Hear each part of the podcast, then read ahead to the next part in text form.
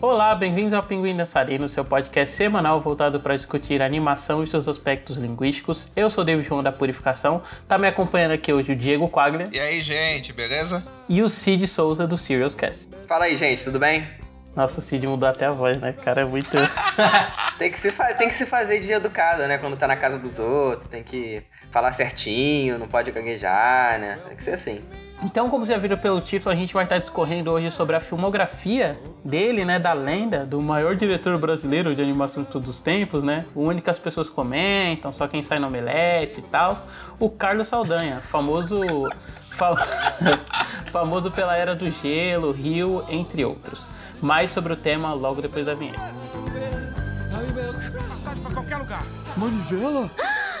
Eu tenho uma irmã. Uma irmã horrorosa. Gente, atenção! São os varredores! Estão cercando os ultrapassados e levando eles.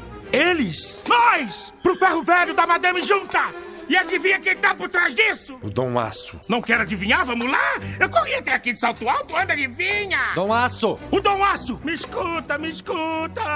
Complexo e cheio de camadas, o Carlos Saldanha, ele nasceu aqui no Brasil, né, em 65, ele é um carioca. E, assim como nós que estamos nesse podcast, né? Ele sempre amou desenho, tipo, ele sempre quis fazer carreira enquanto animador, né? Mas, assim como nós também que trabalhamos nesse podcast, os pais dele sempre falavam, né? Que essa coisa de trabalhar com arte não dá futuro, que não ia pegar nada para ele. Só que isso se converteu num outro interesse dele, né? Que era o interesse de faculdade dele que era ciência da computação. E estudando ciência da computação, né, ele teve contato com a animação em 3D, né, feita por computador. Ele, eles, eles formou nos anos 90, né, a gente estava vendo essa crescente, assim, tanto do 3D enquanto composição de cenário, quanto da tecnologia do 3D para fazer filme, né? Alguns anos depois a Pixar ia revolucionar tudo, assim, com Toy Story.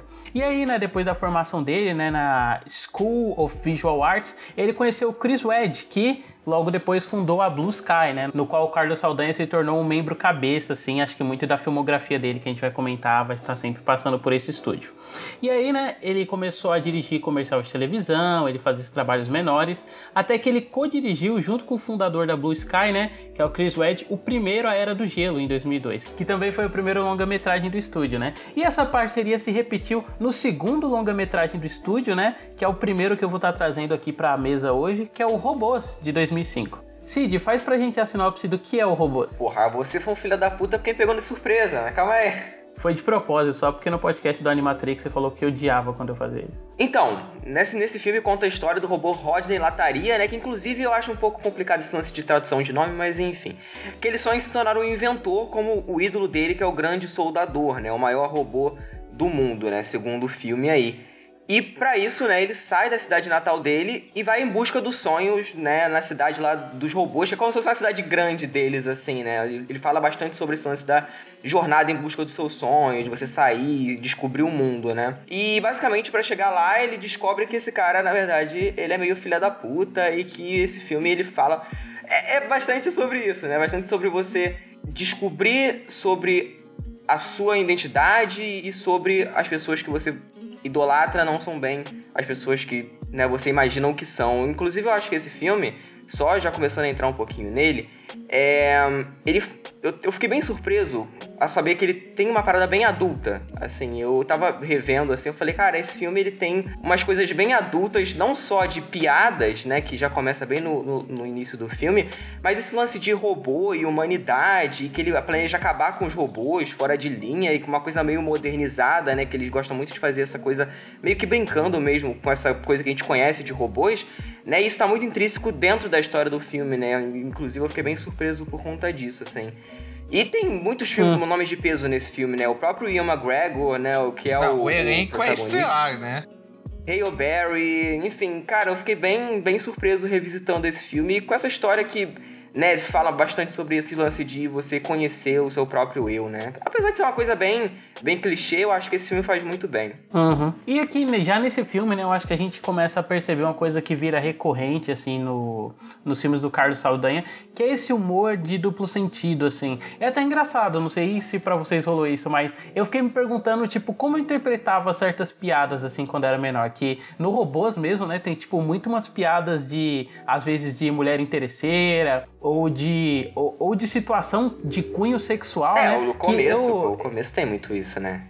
Que ela. Sim, e cara, é, é muito louco isso, né? Porque é um filme pra criança. Eu, quando era criança, eu curtia, mas revendo assim, eu percebi que era até meio complicado eu curtir, sabe? Que eu claramente não entendi a graça da piada, assim, como eu entendo hoje. Inclusive, antes da gente ir pro filme, só pegando um parênteses aqui no negócio que o Cid falou, esse negócio de adulto e de tradução, eu revi umas partes dubladas do filme e, e tem uma parte que o Rodney tava. Ele é apresentado pra tia lá cuidar da, da pensão, que tem um Tia popozão. Turbina. Tia Turbina, né? Tem uma, uma bundona metálica e tal. E aí eu, ele, ele fica meio né, fascinado, olhando pra bunda e tal. Aí ela pergunta, pô, qual é seu nome? É Aí ele fala Rodney, Rodney da, da Bahia, Bahia. né? Aí, né? É, eles... é Sim, inclusive eu fiquei, bem, bem. eu fiquei bem surpreso, assim, porque esse filme realmente ele tem essa coisa que eu acho muito inventiva, o jeito como ele aborda o lance dos robôs, que é uma coisa que desde a infância eu acho muito interessante, assim, pelo próprio, né, o estilo do filme eu acho ele muito bonito, essa coisa é, mais clean em alguns momentos, mas em outra completamente caótica. Eu não sei se vocês chamaram a atenção, mas desde criança eu acho esse filme muito bonito, né? Ele tem essa coisa muito do azul, né? Não só do azul, mas ele contrasta isso com o vermelho, que é o do amigo dele, e o amarelo, que é da amiga dele, que eu acho que ficou um filme visualmente, assim, já começando falando bem do filme, porque eu acho que esse é um dos mais bonitos, assim, da, da filmografia dele, assim, da Blue Sky no geral, sabe? Porque eu tenho muitos problemas com os filmes da Blue Sky, inclusive. Eu acho que a maioria são de medianos pra baixo, assim. Tô sendo bonzinho. Mas esse eu acho que é um dos que se destaca, sabe? Porque ele tem essa coisa de ser. Você vendo criança, né? Todos nós aqui, o filme é de 2005, acho que todo mundo aqui viu criança é, e não pegava isso. E eu não pegava, óbvio que não. Mas tem, inclusive até o Robin Williams, né, no filme. Uhum. Tem. Ah, e na minha cabeça, o Robbie Williams fazia a voz do grande soldador, É, não então, a voz do tá- Manivela.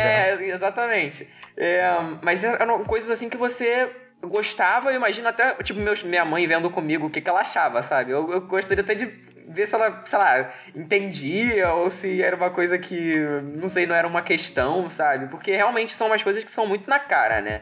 O próprio lance de, ah, fazer o bebê que é a parte divertida, sabe? Eu ia Mas- citar esse pedaço agora. que, que eles não têm, não têm vergonha, né? Eu falo, cara, como que, sei lá, ninguém avisou, sabe? Não, não sei, hoje em Não, dia... tem até umas piadas que, tipo, quase paródia com comunidade judaica, né? Tipo, eles têm um bebê menino, aí ele vai lá e ele meio que circuncisa o bebê, É, né? Porque ele fala, não, verdade, só falta verdade. fazer uma coisa aqui. Aí ele vai lá e meio que dá uma pancada. Manivela, né? Solta várias dessas, né? Nossa, cara, é, é muito engraçado, assim. E se desse aspecto que você destacou aí visual do filme, cara, ele também me agrada muito. É, você falou sobre eles serem essas cores primárias, né? Tipo amarelo, azul, vermelho e tal. Cara, eu acho legal que. Eu não sei se vocês tiveram essa impressão, mas parece que o design ele é muito inspirado em tecnologia dos anos 50, Sei, sabe? sei. O. Rodney parece muito aquela geladeira de dona de casa, sabe? Que você vê nessas séries dos anos 50, tipo Marvelous Miss terra do Maisel, né? futuro, né? Eu isso, com certeza. Sim, sim. É engraçado isso, porque é uma coisa que às vezes ela soa meio futurista, né? Só que por ele estar nessa comunidade, tipo, mais. Só que por causa do design ser cinquentista, soa quase como um retrofuturismo, sabe? Me passou muito uma vibe do Tomorrowland, inclusive. Muito, muito, muito, muito. E essa é a parte do visual, eu também gosto muito como eles. Como eles focam em detalhes muito interessantes visualmente. Como a parte ferrujada do- dos robôs, sabe assim? Até pra destacar as diferenças de classe dos robôs, sabe assim? Uhum. Nossa, e as piadinhas visuais também que surgem, né? Tipo, logo no começo tem um cara que ele tá. Ele tá tipo cortando a grama, só que como eles são robôs, ele tá só passando uma cera, né? E aí a grama dele tá ficando É, mais tem aquela lustrosa. do, do. do cachorro metálico que, que quase, pós, quase mija no. Qual que é o nome do negócio? Lá? No Cachorro hidrante. mija lá, hidrante. No hidrante, o hidrante fala não, sabe? Ele é cheio dessas, dessas questãozinhas, né? vi- Eu acho, Visuais, assim. assim, se você for parar pensar, o Diego, só te cortando rapidinho, é porque eu, eu lem- lembrei agora que a gente falou no último programa que eu participei, que é o do carros, né? Que você, se você parar pra pensar, ele tem Sim. uma ideia bem similar, né? Desse lance de ser um mundo ambientado por uma máquina, né? Só que dessa vez são né, robôs em si, não carros mesmo. E aqui eu acho muito melhor, inclusive, muito mais bem executado, assim. E, e, pô, toda aquela Não, estrutura da cidade, sabe? Eu, eu acho realmente um filme que. E, e aquilo que eu falei lá na parte da, da sinopse mesmo do filme, né? De você meio que se descobrindo e vendo que seus ídolos não são bem aquilo que você imaginava, né? Que isso nos últimos anos, por conta da internet, por conta do acesso aí à informação, a gente foi descobrindo que, tipo, pô, aquela pessoa que eu gostava é meio filha da puta, aquela pessoa que eu gostava falou muita merda, né? Porque a gente tem essa coisa de endeusar muitas pessoas e tal. Então, esse filme ele fala sobre isso lá em 2005, né? Então, e para crianças, assim, eu acho que é muito bacana, assim. Então, acho que ele é uma mistura disso tudo, cara, e que acaba que no final das contas, assim, por mais que, né, tenha aquelas, aqueles clichês de sempre, aquelas coisas que a gente já conhece, que a gente sabe como é que vai terminar, não sei o quê. Mesmo assim, eu acho que ele é um, um filme que, dentro da proposta dele, cara, ele é excelente, assim mesmo, muito bom. E revendo, ele eu gosto muito. Ele ganha muito nessas partes cômicas, assim, até do próprio amigo do, do nosso protagonista, que é o, o. que eu sempre esqueço o nome dele, que é o Vermelho. Manivela. É, a Manivela. Que ele, que ele tem essa coisa que o rosto dele é como se fosse um taco, assim, né? De tão achatado que é o rosto dele, assim. Então, é. comicamente, é muito bom esse lance também. A amiga dele que tem o, o lance meio Princesa Leia, assim, no cabelo, né? Tá bem legal.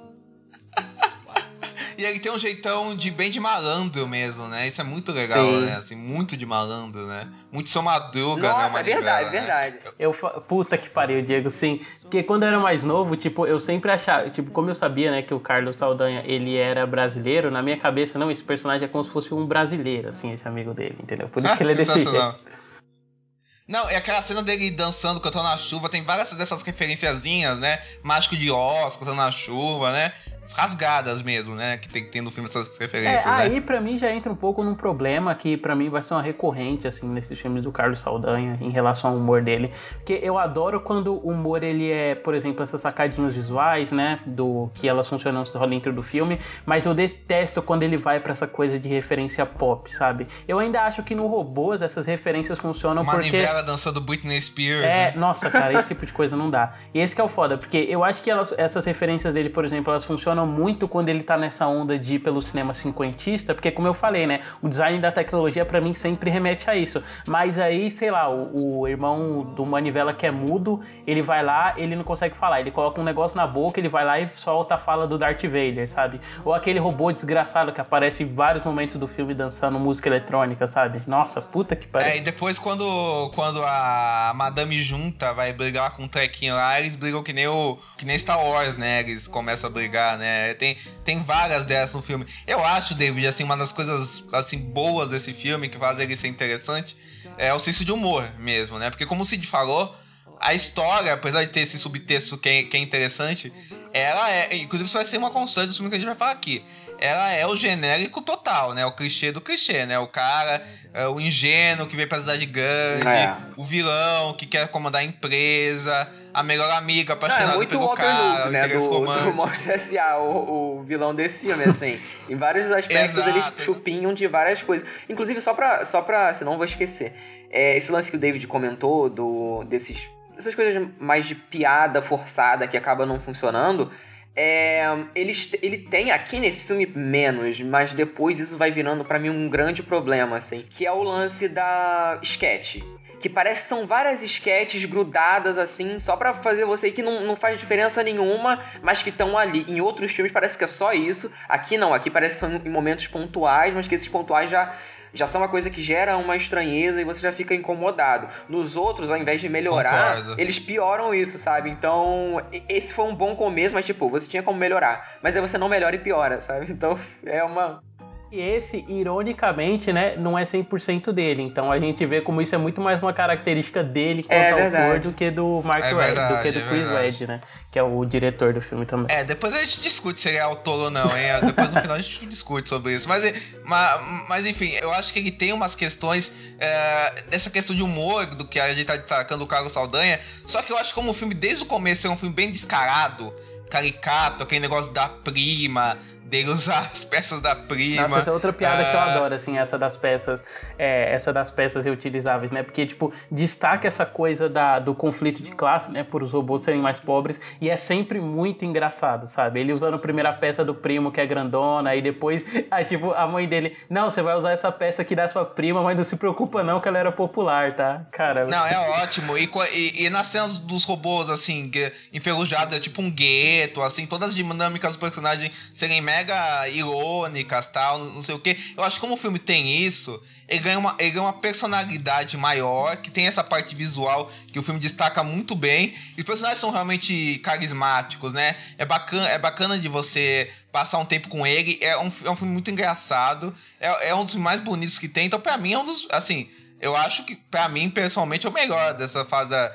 Da, da, talvez da Blue Sky no geral, assim, desse que a gente vai falar, porque eu acho que consegue reunir esses todos esses elementos com um pouco mais de personalidade, sabe? Assim, é um, é filme que tem, tem uma personalidade maior, sabe? Assim, dos personagens e tal. Porque o que a gente vê nos outros, nos outros filmes depois é que é tudo muito meio burocrático, eu diria, assim. Mas nesse filme eu acho que a coisa ganha uma ginga maior, sabe? Eu, eu gosto muito. Eu, por exemplo, os momentos de humor que tem do Dom Aço com a Manami junto, eu, eu acho adoro, muito engraçado. Eu adoro esses dois também, cara. É quando ela chega com aquela foto horrorosa dela, né, no formato de coraçãozinho, comprei uma besteirinha pra você deixar na é, sua mesa. O pai tá lá amarrado, falando com eles como Não, se fosse essa, qualquer essa outro dia, é sabe, assim. Não, e o carisma... É muito bom. E é muito, e é muito bom ela ser, ela ter, né, essa coisa dela, dela ser um cara falando e ser uma, uma mulher, né, o pessoal tesouro. Não, é, inclusive tem até um lance de falar que é transfóbico, tá, mas enfim.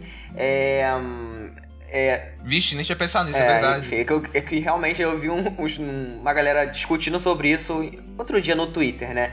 Mas. Caramba! Mas é, é, pois é, porque o filme vai entrar amanhã. A gente tá gravando, né? Vai entrar amanhã no Disney Plus, né? Eu ouvi uma galera comentando sobre essas polêmicas e tal. Olha, Olha só, nem sabia. É, e, e aí, cara, eu acho que ele. O filme, inclusive, eu não, não sei se vocês lembram, mas no McDonald's tinha, né? Os brindes e tal. E, pô, eu acho que. Lembro nessa, disso. Eu, inclusive, eu gosto muito quando vocês me chamam aqui pro podcast, porque sempre desses temas assim eu lembro muito dessa época. Que eles, eles aproveitavam e lançavam muita coisa de brinde do McDonald's, brinde do Bob's, é, e também, tipo, tinha jogo, né? Eu lembro muito dessa época, assim, dos anos 2000 até 2000, até 2009, 2010, assim, que eles lançavam muito jogo adaptação. Então você gostava do filme, eu achava o filme minimamente legal, e tinha um jogo de tipo 3 horas para você jogar, sabe? Que era uma extensão basicamente do filme. Não sei se vocês jogaram esse jogo. Mas que você basicamente faz a história do filme e você interage com aquilo. Então, esse, por mais que seja um filme que eu fiquei muito tempo sem ver, ele ficou muito fresco na minha cabeça por conta dessas outras coisas, assim, desses produtos de merchandising que, eu, que nessa época era muito forte, né? Hoje eu não.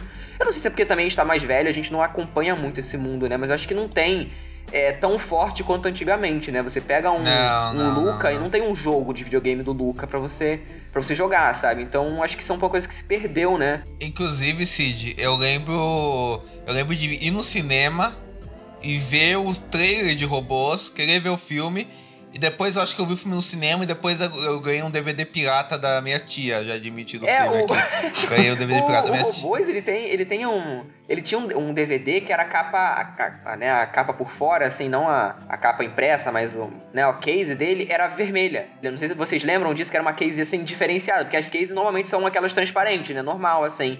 Mas era tematizada do filme era um vermelho. Aí contrastava com o que eu falei, né? Dessa coisa do, da cor do filme, ser o azul e esse vermelho com azul ficava uma coisa muito bonita, assim. Então, esse material promocional do filme é uma coisa que eu lembro que eu gostava muito, assim. O próprio. Eu lembro muito desse e do Chicken Little também. Por mais que seja um filme merda, mas enfim. Chicken Little. Chicken Little eu lembro do jogo. Inclusive, inclusive outra coisa que eu, que eu lembrei de uma piada muito boa é aquela que o. que o Rodney chega chega lá em Robópolis, ele quer falar com o grande soldador, aí o Tim recebe ele, né? Que, eu, que é o carinha que fica lá na, na porta. Aí ele, ele, ele parece que ele vai deixar ele passar e fica fechando a porta. É muito engraçado. Depois, quando eles vão chegar na festa lá pra, pra mentir que eles são, que eles são estrangeiros lá, conde, não sei o que, vai entrar na festa. Aí, aí o Manivela fica porrando o Tim, dando porrada nele, cara. É muito bom. É muito, é muito bom esse, esse humor bem pastelão que, é, que, que o filme tem, né? bastante nisso. Inclusive, esse, o protagonista me lembra muito visualmente o Asa Butterfield, assim. Principalmente por ter olho azul. Sim. Sabe?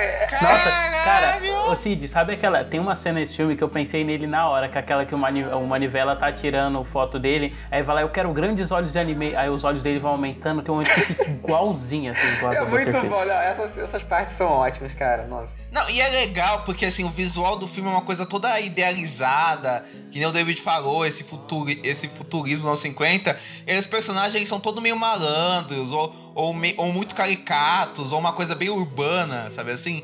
O próprio Rodney é o, cap, é o caipira caricato, sabe? Uhum. Assim, então isso é muito legal. Ai, cara, uma, eu, tipo, eu amo quando esse filme ele vai pro humor físico, sabe? Aquela cena, por exemplo, que ele fica magnetizado, aí ele fica tentando tirar Pastelão. o metal, e o metal vai lá e forma as coisas, só que depois daquela em que ele tá fugindo da lata, ou aquela em que ele tá brigando com manivela e ele fica escorregando as bolinhas, aí eles meio que dançam um tango não intencionalmente, sabe? Uhum. É, essas partes Cara, eu acho boas. muito sensacional esses pedaços desse filme. Muito bom.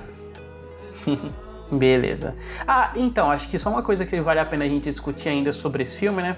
É que pra mim, eu não sei se vocês pensaram muito enquanto você tava vendo, mas pra mim os defeitos desse filme são os momentos em que ele tenta ser um filme padrão de animação da época, né? Tipo, todo mundo fala o quanto a Pixar estabeleceu uma fórmula e tal, mas, cara, para mim é inegável, assim, que existia uma outra fórmula alternativa, né? Que era isso de você ter o filme metido a engraçadinho, né? Essa coisa que o Shrek estabeleceu com a DreamWorks. Ah, DreamWorks, Sim. né? DreamWorks. E aí, isso, de, isso do filme ficar apostando nessas tiradas pop, né? E nessa, nesse humor de referência é muito um genérico, assim, dessa época, né? Madagascar tem isso, Shrek tem isso. E eu acho que uma coisa que o Carlos Saldanha absorve dessa época, ele vai replicando, assim, ao longo do filme, são essas tendências, sabe? De tentar chamar a criança pela música pop ou por essas referências. Nossa, que pra mim não cola. Ah, totalmente, pô, com certeza. É uma assim. coisa que vai até se intensificando, né, com o passar do tempo. Acho que a gente pode até comentar pelo último trabalho dele, que para mim é o supra-sumo desse, disso aí que você falou, cara. Totalmente, totalmente. É, mas assim, eu acho que isso nesse filme, como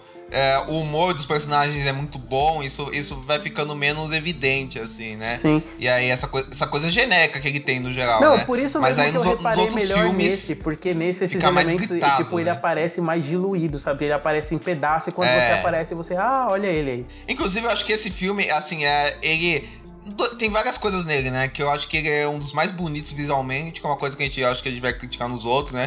A parte do visual, né? Uhum. Aí ele é o mais bonito visualmente. Ele é o que tem os personagens que tem mais personalidade, né? Não são só arquetípicos de animação e de normas de animação. E ele também é o que tem essa parte de humor que é menos essa coisa de. Ah, crianças, olha como eu sou inteligente, Sim. né?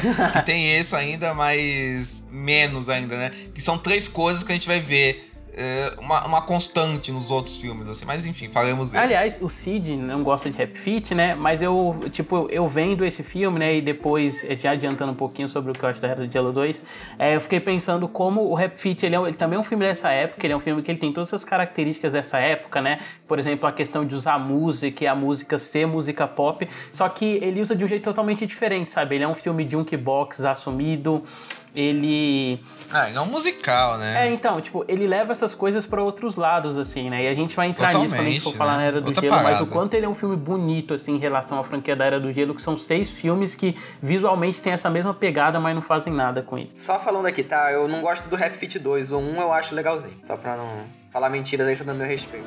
Beleza!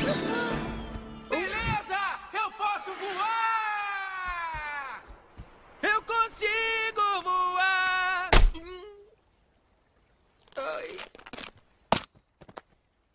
Então, né, já aproveitando que eu citei aqui, logo em seguida, né, ele dirigiu pela primeira vez sozinho um longa-metragem, que foi A Era do Gelo 2, de 2006. E aí, Diego, nos traga a sinopse da Era do Gelo 2. Era do Gelo 2? Então, cara, assim, depois de suas aventuras no primeiro filme, né, trio Manny, Diego e Cid, né? O bando, pô. O bando, o bando. Tá certo. Depois das suas aventuras no primeiro filme, o bando, Diego, Manny e Cid, né? Uh, vivem pacificamente na era glacial. Só que o aquecimento global aparece, trazendo inundações generalizadas para a região que eles vivem. E aí eles vão passar por uma jornada para descobrir um novo lar e como, e, e como passar por isso, enquanto o Manny descobre inesperadas coisas sobre um, um novo amor e a existência ainda da sua espécie.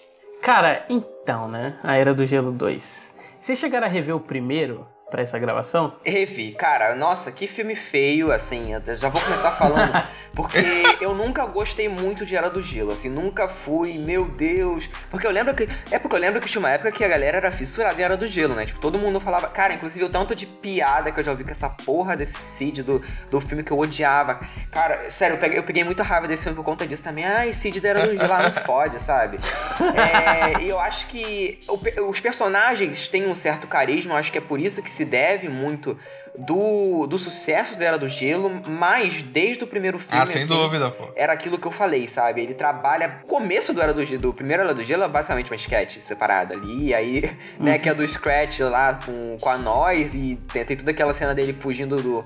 Né, do, do, daquela montanha de gelo que, vai, que cai e tal. E aí depois, quando ele consegue fugir, ele é pisoteado lá pelos bichos muito maiores que ele e tudo. E aí o pessoal gostou, ele acabou ficando um personagem digamos que recorrente aí na franquia, né? Meio que o personagem. Até do, dos pôsteres ele é o principal, mesmo não sendo o protagonista, né? Então. É, depois ele virou até, tipo, meio que a batalha Blue Sky, né? Porque a abertura da produtora era uma. É ele se aventurando assim no logo. Verdade, verdade. Então eu acho que ele trabalha muito. O primeiro filme em específico, o resto também, mas o primeiro muito mesmo. É com esse lance de esquetes, assim, de você ter uma certa esquete e você parte para outra. Você tem uma e parte para outra. E isso Putz, cara, eu fiquei tão cansado. É um filme tão curtinho, sabe? Eu acho que ele. Se, se ele ficasse ali, falando só um pouquinho do, do, primeiro filme, porque eu acho que é necessário a gente falar dos outros depois, a gente falar um pouquinho desse primeiro.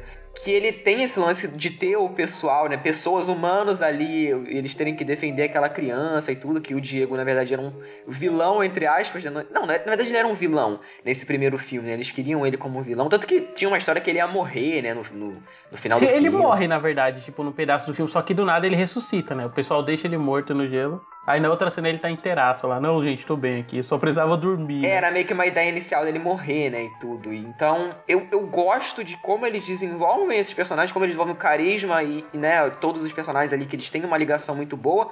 O próprio lance das vozes originais serem do, do Ray Romano, do John Leguizamo e do Dennis Leary ajuda bastante porque eles têm uma química excelente também. Então, acho que isso vai fora ali do. do... E os três são bons é, exatamente, atores, exatamente. Vai fora do aspecto da animação em si. Eu acho que vai mais por mérito dos atores também. Mas eu acho que, dito isso, assim, dito esse lance, é, é completamente capenga, cara. Você vendo hoje em dia, assim, eu acho que é um filme feio, assim. Você vê, pô, a textura, o lance do, do pros planos, tudo que a gente falou do, do Robôs, que é um filme bonito, que tem uma coisa ali, uma referência ali dos anos 50, tudo, uma coisa retrofuturista. Aqui eu acho que é o genérico da ideia que a gente tem de uma era glacial, sabe? Assim, é, não só do próprio lance do, dos animais serem muito normais, assim, tirando, eu acho que o Cid ele tem uma coisa mais própria dele, mas o resto eu acho que é muito, sabe, animação padrão, assim, não tem nada muito de se hum. destacar, sabe? Não sei se vocês concordam com isso, mas eu acho que o segundo, ele é até um filme bem mais refinado, assim, eu acho que ele tem uma. uma é, o budget deve ter sido muito maior, né? Obviamente. Mas ele é um filme que você Com vê certeza. que ele é mais bem acabado, que ele tem uma, um refinamento maior. O próprio lance da água também é uma parada muito bem mais bacana. Aqueles bichinhos lá do. que são os gêmeos lá, que é bem mais legal. Acho que até o lance da das sketches são mais bem trabalhadas, não são só jogadas como no primeiro filme, assim. Então, o segundo, mesmo não achando um baita filme, acho que é um filme bem okzinho ali, tipo, beleza, é um filme que existe, não, não me ofendeu, mas se comparado com o primeiro, acho que já é uma baita evolução, assim. Não sei se vocês concordam comigo. Olha, olha Cid, eu, eu concordo com várias coisas que você falou, porque, assim, eu gosto do... Eu, eu, eu, quando eu era criança, eu gostava muito de Era do Gelo, né? Porque foi um dos meus filmes que eu vi no cinema. E depois eu revi ele na escola, passava direto na televisão, então eu sempre fiz, né? Então eu criei um carinho. Você, né, né, Diego? Tipo, acho é, que todas as crianças do Brasil, que a Era do Gelo virou tipo um fenômeno, assim, no Brasil. É, tipo... fenômeno. Tanto é que a Era do Gelo é uma franquia muito mais famosa aqui no Brasil do que lá fora, né? Assim, aqui era campeão de bilheteria, né? Tal, assim. Até, até o quarto foi um filme que fez bem bilheteria. Você aqui, acha que é né, é por causa da dublagem? Você então, não acha, então não? tinha essa coisa muito porque eu acho que tem uma. Um... Não, sim, é, então, eu, eu acho isso, porque, por exemplo, eu vi legendado, né, agora, pela primeira vez na vida. E, cara, desculpa, mas o John Leguizano dublando o Cid, evidenciando a língua presa enquanto você fala, cara, não, tipo, não tanquei. Mas sabe? eu acho que é porque a gente tem essa memória, não, com certeza. cara. Eu acho. Que é porque a gente tem essa memória. Mas o John Leguizamo é um puta É, ele é ator, ótimo, acho que quase ele do é papel bom, mesmo, assim, né? Não, não, não, eu acho ele ótimo, assim. Só que ele de Cid da Era do Gelo, pra mim, não funciona, assim. Mas, por exemplo, o Diego funcionou bem, pra falar a verdade. Não, excelente. Diego, acho que é o Sim, melhor sim, sim. personagem. Inclusive, só um, só um parênteses, o Dennis Gary, ele parece um tigre mesmo. Sim, não, inclusive tem essa, esse lance bizarro que a galera tem, tinha crush nessa porra desse, desse tigre, né? Que isso aí é, já entra. Ah, mas como não, né, cara? É um gatão, realmente. Não, assim, porra, não Literalmente é um gatão. Em caso de investigação Não, policial. e aqui, não, concordo. é só pra falar esse negócio do, do dublagem no Brasil. Quem, quem dublou aqui foi o Diogo Vilela, o Márcio Garcia e o Tadeu Melo, né? Que o Tadeu Melo tá, tava fazendo aquele turma do Didi. Não, mas até hoje, esse cara, tipo, ele é muito mais conhecido por dublar o Cid da Era do Gelo que a turma do Didi, inclusive. Você acha? Enfim. É, se você diz, né? Tô falando. Não, tipo assim, se você ouvir a voz dele, você não vai pensar no, Ah, na sim, é turma do verdade, Didi, vai isso é pensar no. Cid da Era do Gelo. Com certeza, com certeza. E eles dublaram todos os filmes, que é raro, né? Um ator famoso voltar a fazer todos. E depois veio o caso do Jimenez, que fez o segundo tal, não sei o quê. Mais uma, mais uma coisa, cara, que assim, eu concordo com o Cid, eu acho que tecnicamente melhora muito. Porque o primeiro Era do Gelo é um filme. É um filme feio, né? Visualmente muito feio. Até por ser o visualmente, filme né? de estúdio, assim, né? Tipo, eles, eles além de não ter muito orçamento, você não tem muito um direcionamento estético, né? Não, onde- é um, de- é um desenho muito simplório, né? Acho que tanto, tanto em, como, em como pensar os animais co- e, e como pensar os humanos, principalmente, isso fica meio assustador, né? Eu acho, eu, eu acho que no, Não, seg- bebê no- horroroso. assim, no segundo filme melhora, e no terceiro filme é o auge da parada, né? O terceiro filme é o auge da parada, assim, nesse quesito, assim, visual. Mas eu acho assim, um- uma, uma coisa, eu acho que o primeiro Era do Gelo, ele ganha muito pelo que o Cid falou. O carisma dos personagens, eu acho que é a parte emocional dessa questão do Diego e tal, assim, dessa redenção dele com o bebê. E eu lembro que tem a parte que o Manny lembra da família dele assassinada, né? Que muda o desenho, você lembra disso? Que, é, que tipo assim, é piega, tudo, mas é uma emoção que, como é feito e pelos personagens, a gente compra, porque é- o carinho dos personagens funciona, É, sabe? eu assim? falei brincando, nesse- tipo, como eles se chamam de bando, mas são uma consequência direta do primeiro filme, né? Porque acho que isso é uma coisa que é recorrente aí na filmografia do Carlos Saldanha, né? O Diego tá se negando a chamar o cara de autor, mas todos os personagens dele são meio que pessoas. é, é, são pessoas rejeitadas socialmente, sabe? Tipo, o Blue É. do Rio, ele é um nerd, o protagonista do Robôs, ele é tipo esse inventor, mas ele tem essa inadequação social. Todos eles meio que são outsiders, assim, que vão se formando durante o filme. O Touro Ferdinando, então, nem se fala. É, ele tem alguns traços recorrentes, né? Que, assim, alguns são meio clichês de, de narrativas em geral, mas ele gosta de repetir. Mas uma coisa que eu acho, cara, uma coisa curiosa que eu acho, é que, é que assim, é, o que eu acho legal desse Era do Gelo 2 é que, tipo, pelo carisma dos personagens e tal, eu acho, eu acho divertido e bacana passar um tempo com eles, sabe? Eles vendo as aventuras deles. Não é um filme que me cansou, eu gosto de ver eles tal, cada um com a traminha deles tal. Mas assim, o filme em si, a história dele.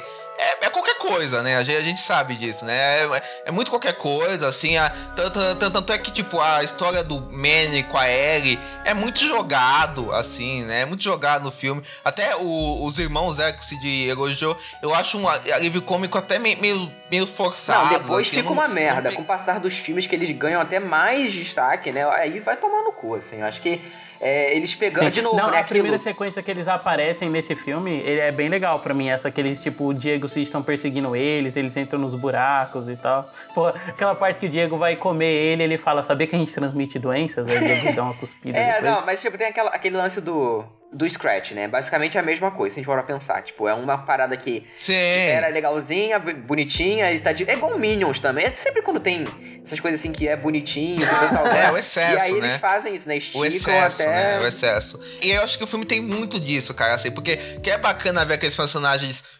juntos e, e essa, e essa troca de, de sacadas entre eles, essa, essa parte, né? Inclusive o, o romance do Manny com a Ellie, ela lembrando que ela é uma mamute, me lembrou. Eu fiz uma analogia até com aquele filme do. Do Adam Sandler, né? Como se fosse a primeira vez, né? Com a do Barrymore. Lembra um pouquinho, né? Assim.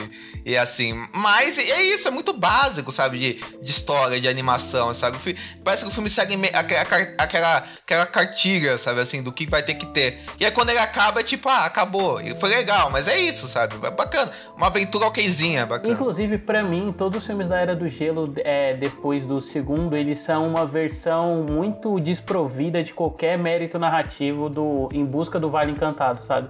Que são sempre É, o personagem um fazendo essa transição, série, né? sabe? Nossa, cara, é demais, é muito episódico, assim. Até por serem todos iguais, sabe? É, é meio que esse negócio de dessas séries, igual Power Rangers, sabe? Todo episódio é a mesma coisa, só muda o monstro da semana, e o que, que tá acontecendo e tal. Com certeza, com certeza. Eu concordo demais com você, David. Assim, eu acho que o que segura mesmo é que é bacana a gente passar uns filmes mais, outros filmes menos. É, é bacana passar um tempo com aqueles personagens, sabe? assim, ver as relações dele se, se, se construindo. Apesar de eu achar, eu, eu achar que essa relação que, principal do filme da Ellie com o Manny, eu acho que é meio jogada. Assim, né? Eu acho que ela é meio. Ah, tipo assim, ah, é isso aí e tal. Além, além dela ser meio genérica, eu não sinto que o filme desenvolve tão bem esse romance dos dois pra gente entender, pô, eles realmente se apaixonaram. Não, é sabe? realmente, assim, é tipo mais assim, eles só dita. não se falavam antes, ela descobriu que é mamute, eles brigaram e agora eles querem se comer. Tipo, É, praticamente e é isso, é isso. né? Ah, Mas, aliás, tipo, eu falei mais cedo, né, sobre o Rap Fit, paralelo, e o Cid falou o quanto o primeiro filme é feio e esse melhora. Cara, eu acho uma coisa que eu acho legal de destacar, assim, né, que acho que deve ser um padrão dos filmes da Blue Sky, eu teria que ver, tipo, mais filmes dele em sequência pra perceber, mas como eu não tinha reparado que a Blue Sky, eles evitam ficar usando o cenário realista pra fazer animação, sabe? Tipo, todo dele é meio tortinho, assim, é propositalmente cartunesco, sabe? Tipo, o, as geleiras, elas são meio retangulares, só que tortas, sabe? Os galhos das árvores, eles são quase meio raiozinhos, assim, sabe? Eles nunca são linhas retas. E essa parte do design eu gosto, só que eu sempre acho que eles têm uma dificuldade, porque isso nunca quer dizer nada pro filme, sabe? Menos, sei lá, na parte do. no terceiro, a partir do terceiro filme, né? Quando você tem o negócio dos dinossauros. E não é nem que queira dizer alguma coisa, só que é esteticamente mais interessante. Até porque os outros dois filmes estavam muito saturados, né? Tipo, a Era do Gelo 2 e o 3, você tem essa não mudança de ambiente, né? É, não, mas assim, eu acho que esse segundo, cara, é complicado, assim, porque você para pra pensar, até se comparado com o primeiro, ele é melhor, mas não querendo entrar já no terceiro pra não adiantar, pro David não puxou ainda, mas eu acho que se você for pra, pra comparar com o terceiro, eu acho o terceiro muito melhor, assim, tipo, muito mesmo. Nossa, também. Todo Não, o terceiro é o melhor, eu acho. você tem uma todos. história muito mais. Uma história mesmo, né? Não só esse lance do, das sketches que eu tanto comentei e que eu vou falar muito ainda aqui nesse programa. Porque realmente, no- nesse segundo filme, a gente tem essas coisas, ainda tem o lance do Scratch, né? Que aqui também tá mais presente ainda. É, mas os personagens novos, tirando né, o que a gente falou e tal, assim, não tem nada de muito memorável. Na verdade, não tem nada de memorável, assim, né? De sequência memorável, que, tipo, eu fui rever, mas, tipo, eu não lembrava de nada desse filme. Não sei vocês, assim, mas, tipo, não tinha nenhuma sequência que eu falei, ah, essa eu quero rever, sabe? Essa quero. Ah, então, Não, isso, não, isso é uma coisa que eu acho que a gente tem que trazer aqui. É, cara, o Carlos Saldanha, ele dirigia muito mal a ação, assim, nesse filme. Cara, porque você compara com robôs, o robôs ele tem umas ação que são espetaculares, né? Aquela, por exemplo, do começo em que ele tá viajando pela cidade e aí todo o funcionamento É, da é cidade é ótimo, meio que a, a abertura do Boom, sabe? Que é meio que uma armadilha, aí, uma aí vai jogando uma bolinha pra um lado, aí a bola entra no buraco, aí vai pro outro, aí o martelo bate na bola que leva ela pro outro lado da cidade, ou sei lá, aquela cena de perseguição em que o grande soldado, eles estão montados no grande soldador como se ele fosse um carro, aí o Dom Aço tá perseguindo eles com aquele imã gigante e tal. Mas cara, aqui não tem nada, sabe? Não tem nenhuma sequência de ação que você fique, nossa, que negócio interessante. Tudo meio que vai acontecendo e você vai só vendo muito passivamente, assim, quase desinteressado. Não, é bem programado, assim, é bem programado e é bem, tipo, corrido, sabe? Corrido no sentido de feito a. Parece que é feito tudo às pressas. coisas. Não, né? tem coisa ali que Muito, você assim, vê que o cara tava, tava almoçando e deixou ali, né? pra deixar o filme maiorzinho, pra criança ali gostar, tudo, uma puta que pariu, sabe? Tem coisa que eu acho que. que se inclusive é, um- é uma, uma constante. Se esses filmes que já são curtos, né, fossem mais curtos ainda. Não ia fazer diferença nenhuma, assim, sabe? Eu fico Não, pensando. não. Esses filmes da, do, do Gelo, tirando o primeiro um pouco, eles têm cara de episódio pra TV, sabe? De uma Não, série. parece, grande parece tá até vendo. coisa de DVD, inclusive. É. DVD. Tem cara, de DVD, até esteticamente um pouco. Depois vai melhorando, né? Mas, o, é, mas tem, tem uma carona de DVD, Pra né? De, de filme que vai ser lançado de animação direto pra DVD, ou animação pra passar enquanto a criança tá no médico, sabe assim? Uma coisa assim. Verdade. No pediatra. Ai, cara, mas realmente bem esquecível, assim, o segundo. Nossa, inclusive, tipo, eu vi muito esse filme quando era pequeno, né? Eu lembro que eu vi ele com imagem de Muito cinema, também. né? Do Gelo 2. E, cara, na minha cabeça era muito legal essa aquela cena que os peixes aquáticos lá, os monstros aquáticos, lutam com o Diego e com o Manny. Mas, cara, revendo, eu achei muito qualquer coisa, né, cara? Não, é igual aquele lance que eu tava falando com você daquele filme live action do Ben 10. Pra mim, na infância, aquela cena dele se transformando era tipo, meu Deus, que coisa incrível. Aí quando você olha, você, tipo, que patacada. É que tudo sabe? quando a gente é criança é potencializado, É. né? Qualquer coisa. É, real. Verdade. Calma, calma, grande animal bravo e cruel. Sou seu bebê e este é meu leite. Achei que você fosse fêmea! Né, em 2009, é, ele foi pro terceiro filme dele, né, da- dentro da franquia Era do Gelo, e o quarto dentro da filmografia dele, e que pra mim é um grande highlight, assim, na filmografia dele, porque eu acho que é o que melhor intercala, assim, as sequências de ação com a coisa que ele não sabia fazer no segundo filme, com esse visual mais cartunesco, assim, e, a- e esse estilo de humor de sketch, né, que o Cid destacou mais cedo. No terceiro, a gente, no terceiro, a gente acompanha uma mudança no bando, né, a Ellie, que é a esposa do Mandy, no segundo filme, ela ficou grávida, e aí o bando começa a questionar o que, que eles vão fazer da vida, né? Porque o Manny vai ser pai, o Diego percebe que ele tá ficando velho, tá ficando broxa, agora com a idade, não consegue mais nem correr. Meu Deus! E aí, nesse meio tempo, o Cid inventa de tentar ser mãe, né? Roubando ovos que ele achou no, no subterrâneo. E acaba que esses ovos são de dinossauros, né? Veja só você. E aí, a partir disso, o Cid é sequestrado. E no filme a gente acompanha essa tentativa de resgate do Cid por parte dos personagens. E eu queria saber o que vocês acham de, assim, desse filme. Como eu já falei no começo, esse é o filme que eu mais gosto da franquia. E eu acho que é o filme que o Carlos Saldanha mais consegue brincar, assim. Mesmo no Rio, por exemplo, que é um filme que ele supostamente tem maior autoralidade, né? Que é um filme muito mais dele. Eu acho que ele não, eu acho que ele não consegue mesclar tão bem essa questão do humor de dele quanto aqui, sabe? Porque eu acho que aqui funciona muito mais numa, num- de uma maneira orgânica, sabe? Como ele é um quase que um road movie assim embaixo da terra, eu acho que toda a possibilidade dos dinossauros e do cenário, tipo, possibilita ele brincar mais, sabe? E que essas sketches fazem muito mais sentido porque elas estão fazendo parte da jornada dos personagens, sabe? Então cada ambiente novo propõe uma nova situação e assim, e assim a sketch se desenrola. Eu acho isso bem legal, assim. É, ó, só pra começar a dar uma palhinha aqui, eu acho que esse filme realmente, como o Cid tinha falado, ele é uma melhoria, assim, pra franquia, assim.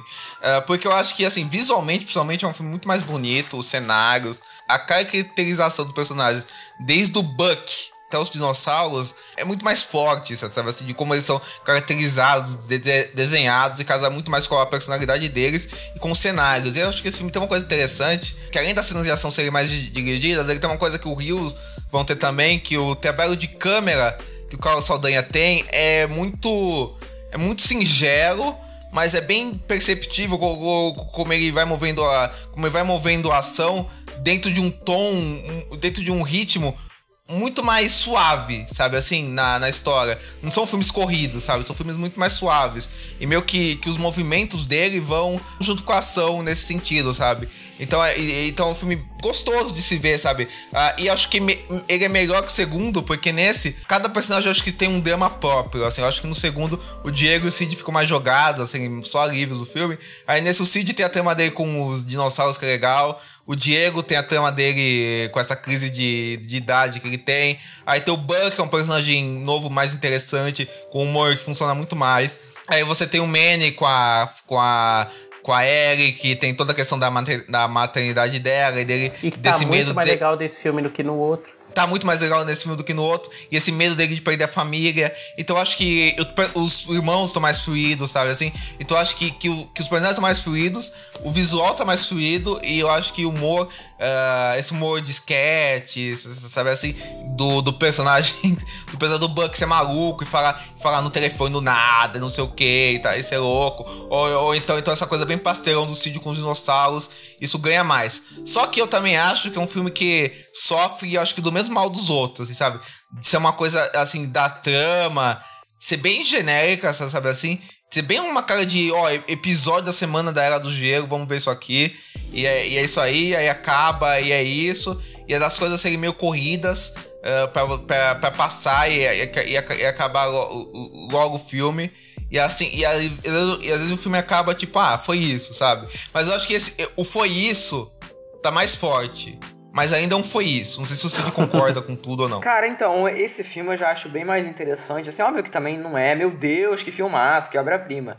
Mas eu acho que tudo, eu concordo com tudo que você falou, basicamente. Eu acho que até o lance dos personagens novos é, até daquela, daquela esquila, né, que eles botam lá, que dá pra fazer o par com, com o Scratch, assim, é bem, é bem bacana. Desse, esse eu já acho que o Scratch tá mais integrado. Acho que todos os personagens estão mais bem integrados na, na narrativa principal. E nem necessariamente pra estar tá na narrativa principal, mas até os outros também eu acho que tem a, a, sua função e acho que cumprem isso de uma forma que ficou muito satisfatória. Principalmente o lance do Manny para mim, porque para mim é, a, a, esposa dele lá que tá grávida, eu acho muito interessante dessa coisa meio que dela ir pra aventura junto, né? E o Manny fica todo preocupado que não, que não sei o quê.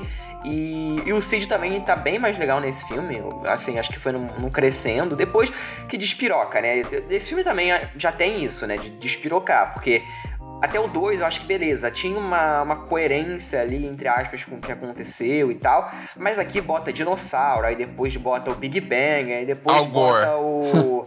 Aí era, como é que é? A deriva continental. Então fica completamente abada caralho. É. Aqui, aqui despirocou, mas ainda tava legal, assim, tava bacana de se assistir. E eu acho que eles, principalmente quando eles entram, né, naquele, naquela parte subterrâneo do lance dos dinossauros, é, não só o filme fica muito mais bonito, não sei se pra vocês também pegou isso, quando eles entram, ficam é, dá um total, brilho, assim, na tela, é uma diferença grande. Fica, é, dá uma imersão muito grande esse lance do brilho e aí eles vão para esse novo mundo assim, e me lembra muito, eu não sei se vocês já leram, se vocês têm, assim, alguma, algum tipo de relação com os livros do Júlio Verne, assim, principalmente o Sim. Viagem ao Centro já, da Terra. Já, já, lembra muito é, mesmo. Assim. Eu vejo, então, eu vejo muita inspiração do Viagem ao Centro da Terra e o Viagem à Ilha Misteriosa também, mas, nossa, quando eles entram, eu falei, puta que pariu, sabe? É, é muito o que eu imaginaria de, um, de uma adaptação do, do Júlio Verne, assim. É, e, e, isso é muito bem feito. Eu não acho que é, que é jogado, eu acho que isso serve muito pra, pra história do filme. O próprio lance do, do Buck ser um personagem novo muito interessante também, que, né, se de, né, deriva por conta disso. E é muito, muito bem encaixadinho. Eu acho que essas referências, de novo, né, como já tiveram várias referências nessa filmografia que a gente já comentou, do próprio Robôs até do Era do Gelo como um todo mesmo.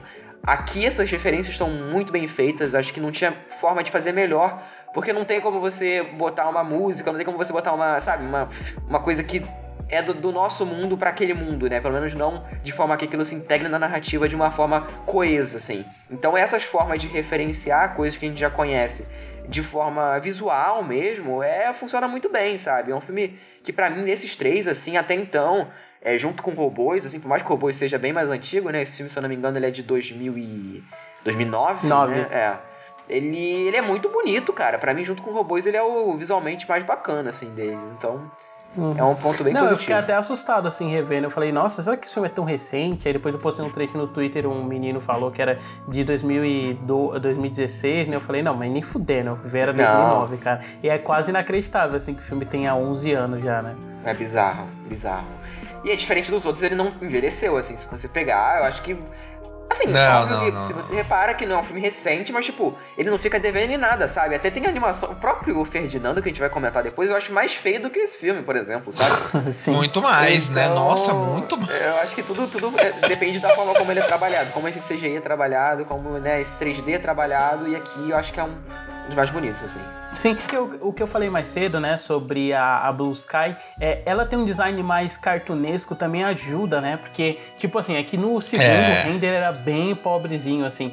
Mas a partir do terceiro, né, como já são renders mais recentes, assim, de animação, e o visual dele é cartunesco, você não fica estranhando porque eles não ficam tentando emular a realidade, né? Tipo, o gelo ele é torto, tipo, você não tem por que buscar um realismo naquilo, então você não vai estranhar um render de 10 anos atrás se a coisa é cartunesca, sabe? É igual, é igual, tipo, os incríveis. Se você rever os incríveis, por exemplo, você não vai Sim. achar os incríveis tão mal renderizados quanto um Vida de Inseto, por exemplo, ou quanto é, o primeiro inclu Inclusive, Story. eu acho que um, que um dos defeitos que o Cid ressaltou no primeiro, que eu concordo muito, que é que eu acho que ele estranha mais, porque ele, dos três filmes, ele é que segue uma linha muito mais realista, né? Eu acho que por isso a, anim a animação dele fica. É, o fato dela ser feia ressoa tão forte, sabe? No primeiro, sabe? Assim, muito por causa disso, eu acho, assim, no primeiro lado do jogo. Inclusive foi o primeiro filme do estúdio, né? Sim, sim, foi o primeiro filme do estúdio, que eu já comentei aqui nesse podcast, né, Não, Não, só, é, só, só pra relembrar, eu, tive uma, uma dúvida aí, você que tá mais por dentro dessas coisas. Se o, o, o, o Era do Gelo, é, a Sky era, é, era da Fox, né? Não, é, ela continuou sendo da Fox e aí foi só depois da compra da Fox que ela foi dissolvida aí. Entendi, entendi. Mas, mas uma questão. Aquele, aquele estúdio de animação da Fox, a gente até comentou na Anastácia, etc. Ele acabou porque a Blue Skype. A, a Blue Skype. A Blue, a Blue Skype é foda, né?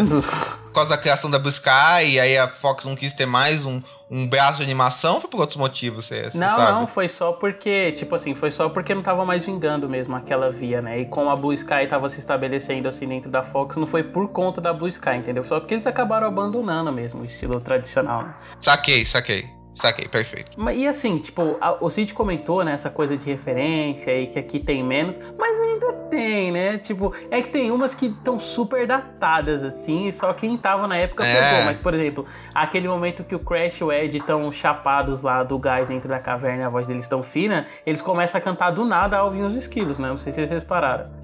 Total, total. Ah, mas eu total, acho que total. ainda assim, cara, uma parada que ele fica mais orgânico, sabe? Você, se você, tipo, pra eu, Não, nesse filme é muito é, mais tipo, sutil não, que o foi uma outro, coisa né? que me assim. incomodou, que tipo, ah, isso aqui ficou, ficou meio, não sei, fora de tom, sabe? Eu, não- eu, pelo menos eu não achei assim, não. Diferente dos outros, Não, assim, não, não. sabe? Então, eu digo nesse aspecto.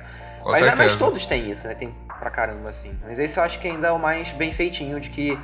da- pelo menos da franquia era do gelo, é o mais bem feitinho do que eles fizeram aí de, de referência. Depo- aí, assim, como a gente já tá mais pro finalmente desse filme, é, aí depois, nossa, assim, fica péssimo, né? O lance daquele macaco lá, da deriva continental, que depois tem a. é, Depois tem mais um filme, né? Tem o do. É porque eu não lembro. É porque são tantos filmes que eu até esqueci. Que tem esse da deriva continental, que é o do macaco, que tem aquele bicho que quer namorar a filha do Manny, né? Que até um tempo depois. É, do Big Bang, é. Que esse aí. Esse aí eu nem sei se eu vi, na verdade. Esse não, Big esse Bang eu tenho aí. certeza que, é, não que é recente. Acho que é 2016. Esse é recente, Bang. né? Tipo, dois- de 2016, né? Por aí. Meu Dois- Deus. É, esse aí. É. É Co- Collision Course. Saiu pra cinema isso aí? Não, saiu saiu, saiu, saiu. Saiu, todos esses saíram. Mas ele, ele é o mais flopado, né? Eu tô vendo aqui na, nas reviews, assim, ele é o mais. com a pior avaliação, tudo. Então acho que eles podiam ter uma oportunidade, tipo, beleza, a gente já fez essa coisa completamente, né, fora da caixa aqui, em sentido de, tipo, não fazer o menor sentido dos dinossauros e tudo. É, vamos, vamos despirocar nisso. E eles despirocam, mas só que eu acho que por um sentido pior, assim, sabe? É, o quarto filme, eles tentam fazer uma coisa de realmente são a. Uma coisa até, talvez, meio Piratas do Caribe, assim, alguns aspectos. Não, a referência é total essa, Cid. É pra ser esse É. genérico de aventura com piratas do cara. Cara, mas Até é horrível. porque É. Piratas do Caribe é, o grande, é um dos grandes sucessos da época, né, cara? Sim. Assim, acho que teve muito disso, assim. Mas uma coisa, inclusive você falou disso, tá, tinha planos de ter uma série da Era do Gelo, né? Não vai ter, não vai ter. Eu acho que não por, por conta da dissolução, assim, né? E aí, fora que uma coisa que rolou também bastante é que acabou tendo muito especial, né? De TV da Era do Gelo. É, cara, é muito Todos foda, né? a Era do Gelo, ela virou o carro... É, isso é verdade. Mas a Era do Gelo virou o carro-chefe, assim, a cara da Blue, da Blue Sky por muito tempo, né? É, foi só depois com o Rio que eles tentaram apostar, assim, em outras franquias grandes e que acabou não vingando também pela, por causa da compra da Disney, né? O negócio é o seguinte: o Rafa trouxe uns convidados de outra cidade e a gente vai mostrar a eles nosso carinho, porque eu acho que eles estão precisando. Aí, DJ, saudando geral pro jovem casal, batendo palminha, palminha, palminha, é palma nazinha. Festa em Ipanema, meu amor. Cara, então, vamos lá. Rio, um filme aí de 2011, né, como eu tava falando, é, conta a história do Blue, que é uma arara azul, né, que mora nos Estados Unidos com a dona dele. E é um, basicamente um animal ali de estimação, né, que ela cuida, tudo, como se fosse uma calopsita, né, e, e tá tudo beleza até que um dia, né, um, um- um pesquisador brasileiro ele vai lá para os Estados Unidos à procura dessa arara azul para levar para o Brasil para procriar, né, com uma, uma arara azul fêmea, né, para ter a, pros- a prosperidade daquela, daquela espécie ali, para que não acabem as araras azuis no mundo, né? E aí eles vêm pro Rio de Janeiro, né, para que eles possam se conhecer e tal. Só que aí o que que acontece? Eles fogem, né, do, do... É um viveiro, né, que eles chamam, se eu não me engano. E aí o filme se desenrola a partir daí, né? Então é, é essa busca do, das pessoas, né, dos donos, atrás das araras e as araras vou, tentando voltar, né, enquanto o Blue quer voltar, a Jade quer se ver livre né, dessa prisão que ela ficou a vida de, inteira dela. Já o segundo, né, como a gente vai falar dos dois meio que, que simultâneo, é, na verdade ele é completamente, né, como eu já falei várias vezes esse termo, a moda caralha, né, que na verdade é, depois dos eventos do primeiro filme, o Blue e a Jade, eles ficam juntos aí felizes no Rio de Janeiro e tal, né, livres assim, mas mesmo assim, eles ainda têm esse contato com a família humana deles, digamos assim. Tem os, os é, os filhos já, né? Que inclusive tem uma parte bem importante que são os filhos deles. E, e eles, na verdade, eles vão para a Amazônia, né? Porque eles descobrem que tem mais é, araras azuis da espécie deles, né? Obviamente, e tudo, lá na Amazônia. Então o filme não se passa no Rio, se passa na Amazônia. E, e a história se desenrola a partir daí, né? E volta também o Nigel, que é aquela. aquele. Ele é um, uma cacatua, né? Aquele, aquele pássaro todo fudido, né? Que é, que a gente achou que tinha morrido no, no primeiro filme, e na verdade ele, ele volta aí no, no segundo filme e tudo. São basicamente, basicamente uma sequência filler, qualquer coisa, né? Que poderia facilmente ser um extra de DVD, né? Que não se passa nem no Rio de Janeiro e basicamente é uma um reunion aí das araras azuis aí do, do, do Rio. Então, o Rio ele surge de um contexto de produção bem específico, né? Em que o Carlos Saldanha ele estava cansado, de acordo com ele, de fazer os filmes da Era do Gelo, porque eles eram filmes ambientados sempre nessa questão do gelo. Ele queria fazer um filme quente, né? E ele sempre teve, desde, desde que ele começou com a animação em 95, um projeto envolvendo um pinguim, né? Que acabava vindo para Ipanema. Mas como no começo dos Curioso. anos, né, pra você ver. Só que como no começo dos anos 2000 tiveram dois filmes de animação com o Pinguim, né? O maravilhoso Rap Fit, aquele lixo do Tá Dando Onda, que as pessoas só gostam por causa da dublagem brasileira, que é muito específica. É, ele acabou abandonando essa ideia do Pinguim e adaptou isso pro Marara, né? E, cara, assim, O Rio é um filme que eu não tinha afinidade, eu só vim ver ele agora, assim, para participar do programa, sabe? Contar um fato curioso, assim. Em 2011, eu fui no cinema, né? Eu queria muito ver Pânico 4. Aí foi eu e um amigo meu, que a gente já tinha 14 anos, e a gente levou meu primo, né, que era mais novo. E aí, meu primo não tinha idade para assistir Pânico. O jovem David. Exatamente. Só que eu não sabia, né? Eu achei que como eu era o parente dele, eu servia como responsável e tal. E aí, cara, puta, eu queria muito assistir Pânico e tal, só que meu primo não podia e não tinha como a gente levar ele pra casa. Aí eu fiz meu amigo levar meu primo mais novo pra Rio e assistir com ele enquanto eu ia assistir Pânico sozinho. Então, e aí, tipo, cara, por isso eu fizeram questão, assim, de ver o filme, sabe? Por mais que o pessoal saiu falando bem, falando que era a cara do Brasil e tal, eu, tipo, zero fodas, assim. E aí, vendo ele, assim, hoje em dia, cara, eu continuo do mesmo jeito, porque ele é um filme que ele Meu tem Deus. essa... Não, é sério, eu não consigo, cara. Porque ele é um filme que ele tem essa configuração, assim, é, nacional, né, que todo mundo reconhece fácil, mas ele não é uma grande representação do Brasil, assim, pra fora, sabe? Eu até brinquei hoje que ele é meio que as músicas da Anitta, sabe? Tipo, você tem essa questão brasileira, só que ela toda lavada e num formato muito mais pra estadunidense comprar. E, tipo, não que isso seja o grande problema do filme, né? Acho que a gente vai discutir isso. Eu acho que o problema do filme é muito ele ser qualquer coisa, mas pra mim ainda tem isso, sabe? E, tipo, a própria graça dele se passar no Rio, pra mim, acaba sendo esvaziada por conta do próprio filme mesmo. Não sei o que vocês acharam, assim. Cara, então, eu gosto bastante desse filme. Esse, o, tanto esse quanto o segundo, assim, vamos comentar dos. Porque eles são bem, né, bem é, similares, assim, se a gente for parar pra pensar. É, e Sim, mim, sim. hoje, falando do primeiro especificamente, é, eu vi os dois no cinema, mas o primeiro ele me pegou demais, assim, não só por ser ambientado no Rio e ter os lugares que eu conheço e que eu, né, passava, principalmente quando era mais novo, passava muito mais frequente por aqueles lugares, assim. E, e os personagens eu acho que são muito carismáticos, sabe? O próprio Luiz, que é o, o cachorro, pô, cara, eu, eu- sabe? O Tucano, sabe? São, são personagens muito bons. O, o núcleo humano, desde quando eu era mais novo, eu já achava fraco, assim, eu já achava a parte mais chata, né? Que é o. É o Túlio, se eu não me engano, e a menina que é a dona do, do Blue, assim. Que inclusive na, na voz original, se eu não me engano, é o Rodrigo Santoro, né? Que faz o. O. o Túlio. Não Mas. é muito brasileiro, né, cara? Tem até o Rodrigo Santoro, que é o único ator É, brasileiro. então, inclusive eu tava até falando com o David ontem, porque esse filme, assim, cara, eu fui rever no, no Disney Plus e, cara, não tem como ver no áudio original, assim, pra mim é uma parada que é dublado mesmo, porque não só a dublagem é excelente, inclusive a, o Nigel, né, que é a, a Cacatua no Brasil, ela é vivida pelo, pelo nosso querido Guilherme Briggs aí, né? E tá muito bem no papel, inclusive. É, todo, todas as vozes aqui no Brasil, acho que combinaram perfeitamente, assim, sabe? Eu acho que é um filme que é, eu comecei vendo no áudio original, falei, não, não vai dar, assim, pra mim é uma parada que não, não tá descendo. Principalmente tem, tem uma hora que, eles- que eles estão no rádio, assim, aí tá falando, é. Carnaval, não sei o que, não sei o que lá, let's begin, sabe? Tipo, você juntando o, Cara, é o português com, com o inglês, assim, é uma parada que não, não rola, assim. Principalmente quando é um anúncio de rádio, sabe? Uhum. E é, não é nada demais, você poderia facilmente ter deixado. É, então acho que ele tem esse lance das representações, é um- uma parada sobre racismo que foi apontada pelo.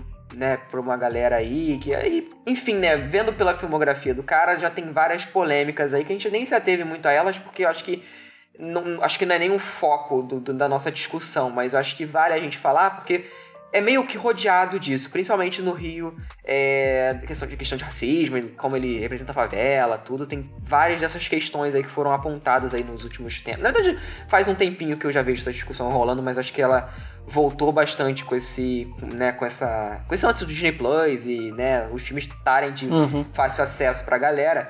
É, e eu acho que, beleza, tem uma, uma, uma questão super lavada do Rio de Janeiro, do Brasil, tudo. No segundo também da Amazônia, mega estereótipo e tal.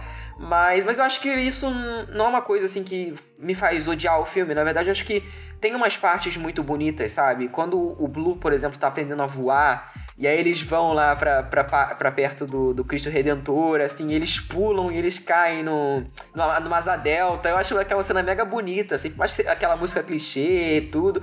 Mas ainda assim, eu acho que é, é bem inspirada, assim, em algumas partes desse filme. Eu vejo uma, umas coisas bem bacanas, assim, principalmente quando se trata dos animais, aquela aquele que virou meme, né? Que eu tava até comentando com vocês antes, que é do Festa em Ipanema, que tem toda aquela sequência musical, tudo. Então eu acho que ele tem essas, essas sequências musicais muito bem pontuadas ao longo do filme. É, mas assim, se você for parar pra ver, também é aquela coisa completamente genérico, é uma. Até é uma fórmula meio assim, né, Pixar, assim, se você for para pensar, né, ele, ele se baseia bastante, só que sem o diferencial da Pixar, né, porque é uma parada completamente higienizada ali, completamente, né, feita a toque de caixa. Mas eu acho que dentro das limitações, assim, que os produtos do, do, do Saldanha já têm, esse filme se sai muito bem, assim, sabe? Eu acho que ele tem personagens bons, tem uma trama bacana, tem uma finalização legal, assim, se for, você for pegar pelo primeiro.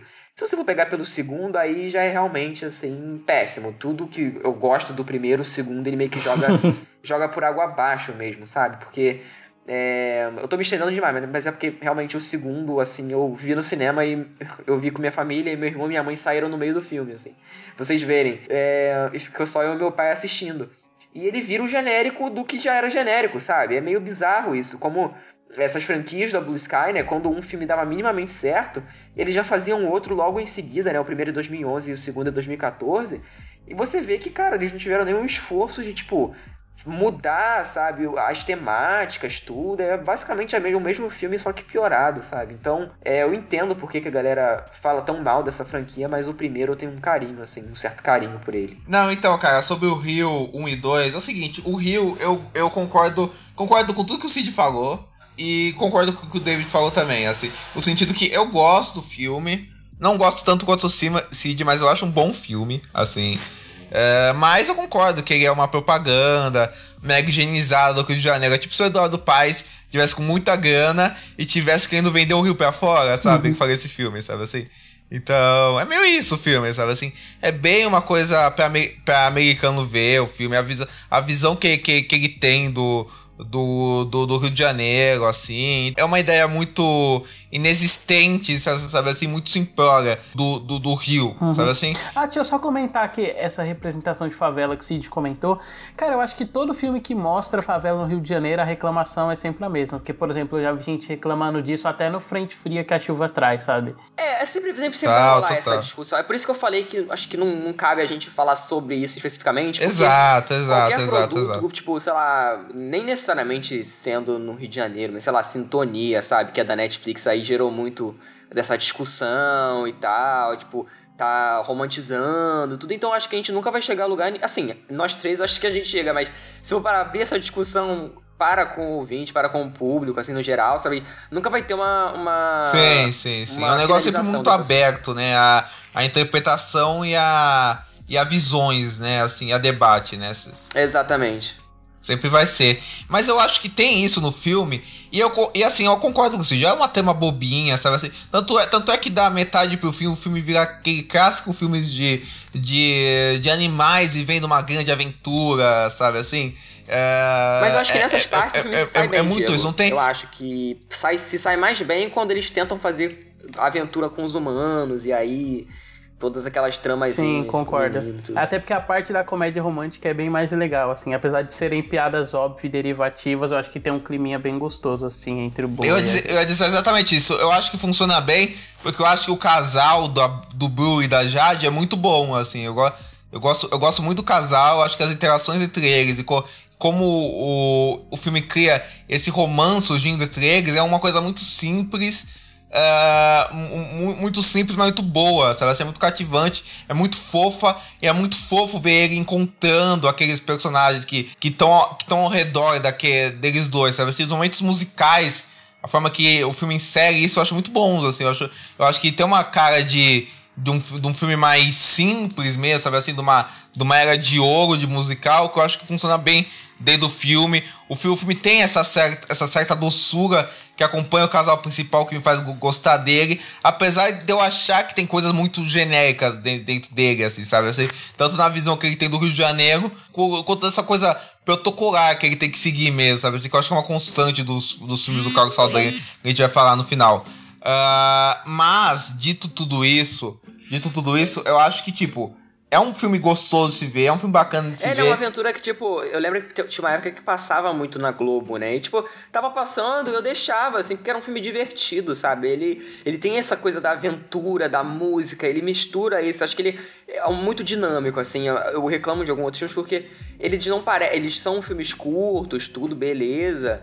Mas, mas parece que não, não é aquela parada que você vai ver e vai se divertir, sabe? É só um filme que você tá por, por assistir na sessão de cinema, sabe? E esse não, esse eu já acho que ele tem uma coisa da diversão muito mais é, no ponto certo, sabe?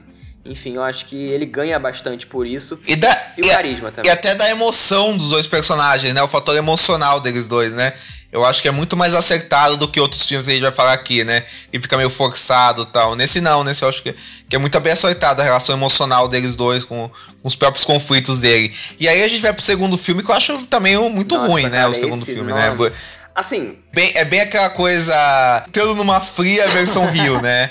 Nossa, cara, é muito. É, é, é muito isso. Esse, esse, esse, esse, segundo filme. Eu acho que os novos personagens, assim, eles são, eles são totalmente genéricos, né? Ele tem, ele, o jeito que ele junta os personagens ele ir numa aventura. É, é, tem todo esse fator episódico que a gente citou. Os outros é, era, era do gelo, que, que fica muito forçado, sabe assim, fica, fica, fica, fica muito forçado. A, a, a visão que ele tem da Amazônia é bem, é bem pior, assim, eu acho que aquele personagem do, do Bruno Mars o, é muito ruim, né? Roberto, né? Alguma coisa assim. É, então é, é, é, é, é uma Não, uma recorrente assim desses dois filmes é que ele deveria, tipo, evitar ficar chamando celebridade, né? Porque no primeiro filme a gente nem comentou, porque a gente não falou muito do voice act original, mas tem o Will I Am também, né, fazendo o, o, é. o cachorro e tal. Então, tipo, é esse esse Gilberto. é, então esse casting tipo de ficar chamando celebridade, cara, eu acho que desvia muito foco, sabe? Por isso que eu também acho que deve ter funcionado melhor para vocês, por exemplo, o primeiro filme, porque vocês viram com áudio em português, né? Vocês não viram legendado assim com áudio original. Não, não, não. Não consegui. Não, não. Eu já vi pedaços dele, dele legendado no áudio, no áudio original, mas nunca vi inteiro, não. Não. Inclusive a, o Luiz, na, que é o, o Liam no original, no, na versão BR, cara, cara, eu dou tanta risada, assim, porque pra mim é realmente uma. Ele parece ser um filme muito inocente, sabe? Em vários várias passagens dele. Nesse do, da interação entre os animais, é uma coisa tão bonita mesmo. O Tucano é excelente, o lance dele, dele querer sair, que ele não aguenta mais. A, aquela coisa bem que a gente sempre comenta, né? Do, Pô, mulher é complicada, né, cara? As crianças, pô, a criança lá em casa tá fogo, né? Então, enfim, tem esses lances assim de, de, de, problemas familiares entre bichos e tudo, que ele quer sair o mais rápido possível, não olha para trás que eles sentem o medo, sabe? Então eles, eles têm essa coisa bem, bem de brincar mesmo, uma coisa bem boba, assim, que eu acho que funciona nesse aspecto, essa coisa até um pouco mais de esse humor mais Carlos Saldanha que a gente já sabe dos outros filmes assim. Acho que aqui ele se encaixa bem. Já no segundo não, assim, no segundo ele não tem essa E no segundo os coadjuvantes do primeiro são descartados, É, não né? tem nem essa coisa mais adultinha assim que algumas vezes tem, sabe? Nesse, nesse filme também tem umas coisas, umas piadinhas assim, umas sacadinhas, você até dá risada, mas no segundo, cara, nossa, assim, é totalmente é o, o, genérico do que eles já faziam de genérico. Então é meio, meio triste mesmo, sabe? Para mim. E assim, além, além de ser muito aquela Amazônia vista por olhos estrangeiros, assim, muito, muito, muito doido, também tem uma coisa que parece que o filme todo é uma desculpa só para os personagens viajarem e você ter uma desculpa para criar um conflito, sabe? Assim, parece, tudo é muito, muito conflito, é, é, uma, é, é, tudo uma desculpinha muito, muito grande, e aí o filme acaba. É, ele acaba ficando tão, tão, tão previsível que não tem problema o filme ser clichê. O clichê bem feito a gente adora, né? Mas o problema é quando é só o clichê, tem uma certa parte que vai, é, o segundo filme ele fica chato, né? Ele fica um filme chato, assim, sabe? Assim, é muito doido. É, e aí no final ainda tem essa coisa meio moralista de vamos proteger a Amazônia e tudo. E aí, aí na verdade né, não tem nada de, de, muito especial, que, tipo, é igual o Lorax, né, que eles querem fazer, meu Deus, vamos fazer um filme autoconsciente de que a gente vai ensinar as crianças os valores, isso aqui acaba que no final não passa porra nenhuma, assim. Cara, é... esses filmes que eles falam, não, vamos ensinar as crianças, cara, só dá ruim, cara, não tem um que é bom. É, esse do Lorax... É, porque não é uma desenvolver uma ideia, né, é uma pregação, né. É... Pois é. Inclusive, Mas Locks é muito melhor. aqui o voice act original e tem, tem uma galera aí, cara. Tem uma galera boa, assim, ó.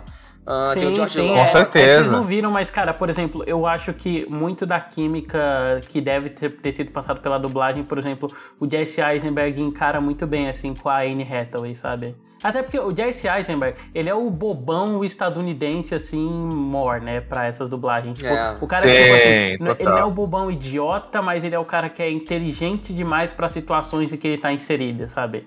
E é, É, o, o É, menino e é o- brasileiro, o menino brasileiro é o Jake T. Austin, do Os Feiticeiros de Waverly Place, o Max. Ah, olha O só. Gustavo Pereira, né? Ele é ótimo não, não, fazendo. a voz né? original, é o ator dos Feiticeiros de Waverly Place que faz o menino. Ah, é? Aham, aham. O- Caraca. É, pois é. Então é uma galera realmente aí que, pô, um elenco bem, bem legal. Jamie Foxx, pô, tô vendo aqui agora e realmente. O próprio Carlos Saldanha tem uma, uma participaçãozinha especial aqui, pelo que eu vi. É. Tal qual, sei lá, um Woody Allen, né, que aparece no próprio filme. É, então, assim, cara, realmente, assim, é um filme que, que tem várias problemáticas, mas eu acho que se a gente fosse até a isso como a gente já tava até. co- Inclusive, a gente tava comentando de umas outras coisas que tem até a ver com isso, né? De se você parar pra pensar, você não vai gostar de porra nenhuma, né? Mas, enfim, eu acho que esse filme ele é muito bonito. Até aquela cena do, do fundo do Letterboxd, quando vocês abrirem, assim, acho que até o, o David deve ter visto. Que é o, o Blue olhando pra lua, assim, no topo do rio e tal. Pô, tem umas sequências bem bem bonitas, assim, eu acho que esse, junto com esse, o terceiro Era do Gelo e o Robôs são meu top 3, assim, de questão visual, sabe? Eu acho que esses são os que mais mexeram comigo visualmente, assim. Fácil. E tipo, o Robôs, menos por ele, né? E mais pelo outro diretor. Só que do terceiro Era do Gelo e pro primeiro Rio, tipo, a gente percebe que ele realmente aprendeu melhor, assim, a dirigir, sabe? Não, inclusive, duas coisas, cara. Assim, é aquela desculpa pro vilão voltar no segundo horroroso, filme, né? é- Mega furado aqui. Isso aí é ridículo. Né? O, o personagem era muito bom e tal no primeiro porque era uma surpresa, né? Você vê aquele pássaro depenado ali, você acha, ah, bacana, interessante. Mas aí ele vira também, parece que é a ca- caricatura dele mesmo, né? Então. Fica... É, e a cara, tema dele com aquela RAM mega A jogado, gente assim. comentou sobre ele ser um, estere- um genérico de DVD, né? Tipo, é, sequência direto pra vídeo. E, cara, vocês perceberam que é, é praticamente a mesma coisa que o bicho vai pegar dois, assim, sabe? Até o, né, o esquema do vilão, se essa pessoa que é traumatizada por causa do negócio do que o Ah, protagonista. eu nunca vi coisas. bicho vai pegar dois, assim, me desculpa daí.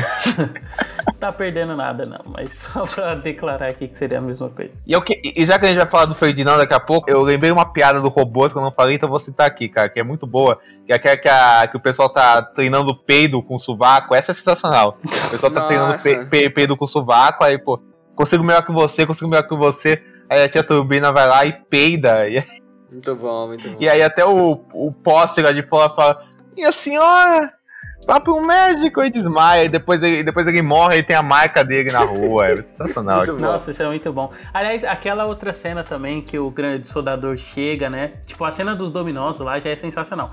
Mas aquela outra cena lá em que ele chega e que ele fala pro Rodney: Ô, será que você pode me apresentar aquela tia e eu vou te ajudar, tá? A fazer a revolução. Aí ele, ah, mas por quê? Aí ele, ué, eu sou um cara grande, né? Eu gosto de mulheres com uma grande. Aí ele, não, não, eu tô falando porque que você vai me ajudar a fazer a revolução. É sensacional. É, Inclusive, ô Cid, uma dúvida: você viu dublado ou legendado robôs, assim? Robôs eu vi, eu vi dublado mesmo, cara. Assim, é porque o Robôs eu já tinha visto há um tempo atrás, no áudio. Tipo, um tempo atrás, tempo mesmo, mas assim, eu já tinha visto no áudio original, então.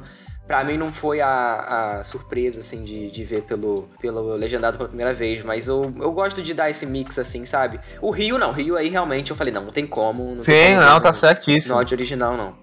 Mas, o- mas o Ian McGregor manda muito bem, né? Não, o McGregor é foda. O McGregor é foda, o McGregor é foda. Mas eu, eu te perguntar, Cid, se você se, se você se incomodou com as interpretações do Renato Giannichini e da Marina Persson no robôs, assim, ou não? cara, eu acho que tá, tá, tá dessa coisa meio caricata do filme mesmo. Acho que você tem que abraçar isso aí, sabe? Porque eu vi dublado e eu, me- eu, eu me acostumei, É, sabe, exatamente. assim, acho que é uma com o coisa que se você fosse prender muito nisso, acho que esse filme, até por ter essa coisa humorística, né, muito forte, acho que não, não tem como você se incomodar, pelo menos pra mim, não, não me incomodei, assim, acho que vai muito da vibe. Não é um Luciano Huck fazendo um enrolado, sabe? que é Não, não. horrível, né? E o- É, que é horroroso. E, e o resto do elenco eu acho que compensa bem, porque o resto do elenco de dublagem é excelente, assim, né, cara? Aliás, eu Foda. prefiro a dublagem em português do Manivela do que a original do Robin Williams. Acho a do Robin Williams meio. Sensacional. Acho que o- a voz dele que ele faz estridente não funciona tão legal comigo. André assim. Matos, né, o ator do Tropa de Elite 2, assim, é foda, assim, muito legal. Nossa, aquele momento, por exemplo, que ele é eu acho muito melhor assim na dublagem. Aquele que ele fala, eu conheço a cidade com a palma da minha mão. Ele, opa, que marca é essa? E aí do nada vem um martelo e, ba- e derruba ele pro outro lado da cidade. sabe? Sim. Ah, muito bom.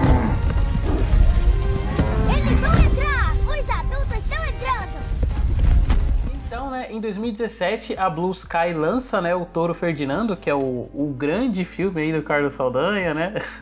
Outro filme que ele assume a direção. E, de novo, apostando nessa coisa, né, dos cenários mais caricatos e menos realistas, que eu sempre acho que funciona melhor. E no Toro Ferdinando, né, a gente acompanha o personagem título, que, na verdade, é baseado num conto bem famoso, assim, dos Estados Unidos. Não sei se vocês sabiam disso. Eu lembro que quando eu assisti aquele filme horrível com a Sandra Bullock, né, o... Um sonho, como é que é o Diego? É o Um filme sonho do White possível, Isso, horrível. Um sonho possível, eu lembro que ela explica pro Big Mike que ele era como o Toro Ferdinando, porque ele não gostava da violência e tal. Essa parte que nunca saiu da minha hein? cabeça, assim. Deus e me quando cara. anunciaram o filme, eu, caralho, mano, não é que, é, não é que era real a história e tal. Fiquei surpreso, assim, com esse pedaço. E aí, tipo, é, como eu já adiantei, é sobre um touro, né? Que ele é criado no meio das touradas e tal, mas ele tem essa repulsa, essa recusa pela violência, né? E tal como Robôs, né? Que é um filme que discute sobre assumir outro papel que não que a sociedade queira pra você, né? O Touro Ferdinando também é sobre isso, né? E aí, já aproveitando a deixa, assim, pra fechar, né, esse assunto dos protagonistas do Carlos Saldanha, eu queria, antes da gente entrar no filme, eu queria perguntar o que, que vocês acham dessa escolha dele sempre fazer escolher esses protagonistas, são os outsiders dele. É, como você falou, é sobre isso, tá tudo bem, né? Mas eu acho que aqui, cara, é uma coisa muito mais, é, eu diria, até Mecânica, né? potencializada. É, potencializada do que ele já fazia em todos os projetos. Assim, a gente tem críticas a todos eles, não tem nenhum aqui que é cinco estrelas, não tem nenhum filme que seja Não, perfeito e nunca, tudo. porra. Nem 4,5, né, porra. É, então, mas, mas tem filmes que são melhores e filmes que eles sabem trabalhar isso de forma muito mais interessante. Já aqui no Toro Ferdinando, eu acho que não só é, esse, lance, essa, esse lance da cultura do, né, do toureiro e tal, é um pouco complicado de se debater, até por- pelo ponto de vista né, do, do estudo mesmo, né? Que, enfim, tem toda uma polêmica. Eu tava até conversando com o Renan, que já participou do podcast aqui, que tem toda uma polêmica quando envolve isso, estudar e, e aprender pra criança, né? Então esse filme, ele tem esse papel, né, de você meio que ensinar para as crianças uma forma né, um pouco mais didática ali, beleza, pode até servir por esse ponto, sabe? Mas eu acho que aqui tudo aquilo que eu já reclamei de ter aquelas sketches, ter aqueles bichinhos bonitinho, que de bonitinho não tem porra nenhuma, mas que eles acham que é, é bonito para vender pra criança. Tem aqui também tem o lance do, do, do protagonista, como o David falou, que ele é o excluidão, e que ele é o, que, o cara que não se encaixa, tudo. Uma vibe meio blue, só que piorada. É, a protagonista humana também que é péssima. Então eu acho que eh, nos outros filmes que tinham problemas, ainda tinham personagens carismáticos, né? Aqui, tirando pelo, a, pela aparência, né? Pelo, né, a animação do Toro Ferdinando ser muito bonita e ser uma, uma parada amigável, assim, do próprio personagem. De resto, eu acho que não tem nada que se salve, assim, sabe? Nem pela, pelo lance do didatismo, pelo lance de. Né, pela história bonitinha de amizade, pelos momentos também de referência, sabe? Eu acho que aqui nesse filme nada se salva, assim, de verdade. Eu acho que ele é o pior de todos, fácil, assim, porque ele não tem um, uma inspiração nenhuma, assim, sabe? Parece que ele é uma, um filme completamente feito a toque de caixa, assim, para vender tudo. Não sei como que foi na bilheteria, o David pode até comentar depois aí como é que foi, mas se ele tiver ido bem, eu não fico surpreso, porque, enfim, é uma animação de um estúdio muito conhecido, mas, mas eu acho que é até meio injustiça com outros filmes que saíram no mesmo ano, que são muito melhores, assim, da mesma época, né, de animação, assim, e tal, porque é, inclusive é ele foi indicado pra Oscar foi indicado, ou não? Foi indicado, foi indicado a Oscar. Meu Deus! Mas também Poderoso Chefinho já foi indicado a Oscar, né, gente? Isso daí também. E coincidentemente, acho que foi no mesmo ano, hein, do É, Poderoso então, Chefinho. foi, foi. É, quer dizer nada mesmo. Mas, cara, isso que o Cid falou, eu concordo muito. Assim, eu acho um filme fraquíssimo, eu acho bem ruim. Acho que junto com o Rio 2 é o, é o pior, porque eu acho que é. Cara, assim, o David falou que você gosta dos personagens marginalizados. A gente vai falar disso pra encerrar o podcast depois. Mas, assim, eu acho que o Carlos Saldanha, ele é o clássico diretor de estúdio, sabe, cara? Então, um diretor bem. É, é, os filmes dele, assim, a gente tá falando deles, assim, realmente não tem nenhum grande filme ele, não só.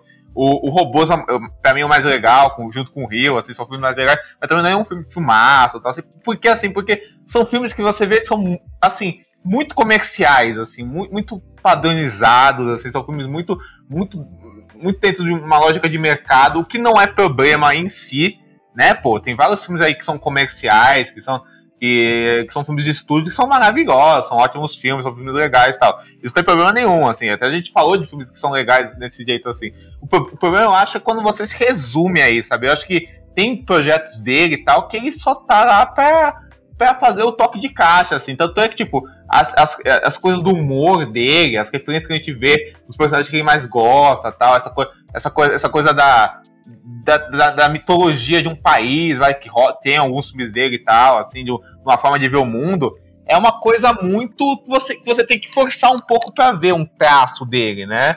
Porque eu acho que que é mais um cara que pega tendências do que tá fazendo sucesso e vai nessa onda de fazer um negócio meio Dreamworks aqui, meio Pixar, mas sem profundidade da Pixar ali, sabe assim? Eu acho que é isso, sabe assim? Eu acho que, que ele é um cara meio que. Eu acho que, que a gente vai falar essa questão de autoria ou não e tal, mas eu acho que, que eu acho que, que pega os filmes dele essa coisa mecânica, sabe? Eu tô Ferdinando, eu acho que é um dos mais mecânicos, como a gente falou. Personagens. Touro mecânico é foda. É, né, eu faria gente? É foda, né? Eu não, e eu não pensei nisso, meu. Eu não pensei nisso, assim. Ah, por exemplo, os personagens que ele encontra, cara, são, são muito qualquer coisa, são genéricos, como a gente falou, a relação dele com a menina é genérica, sabe assim?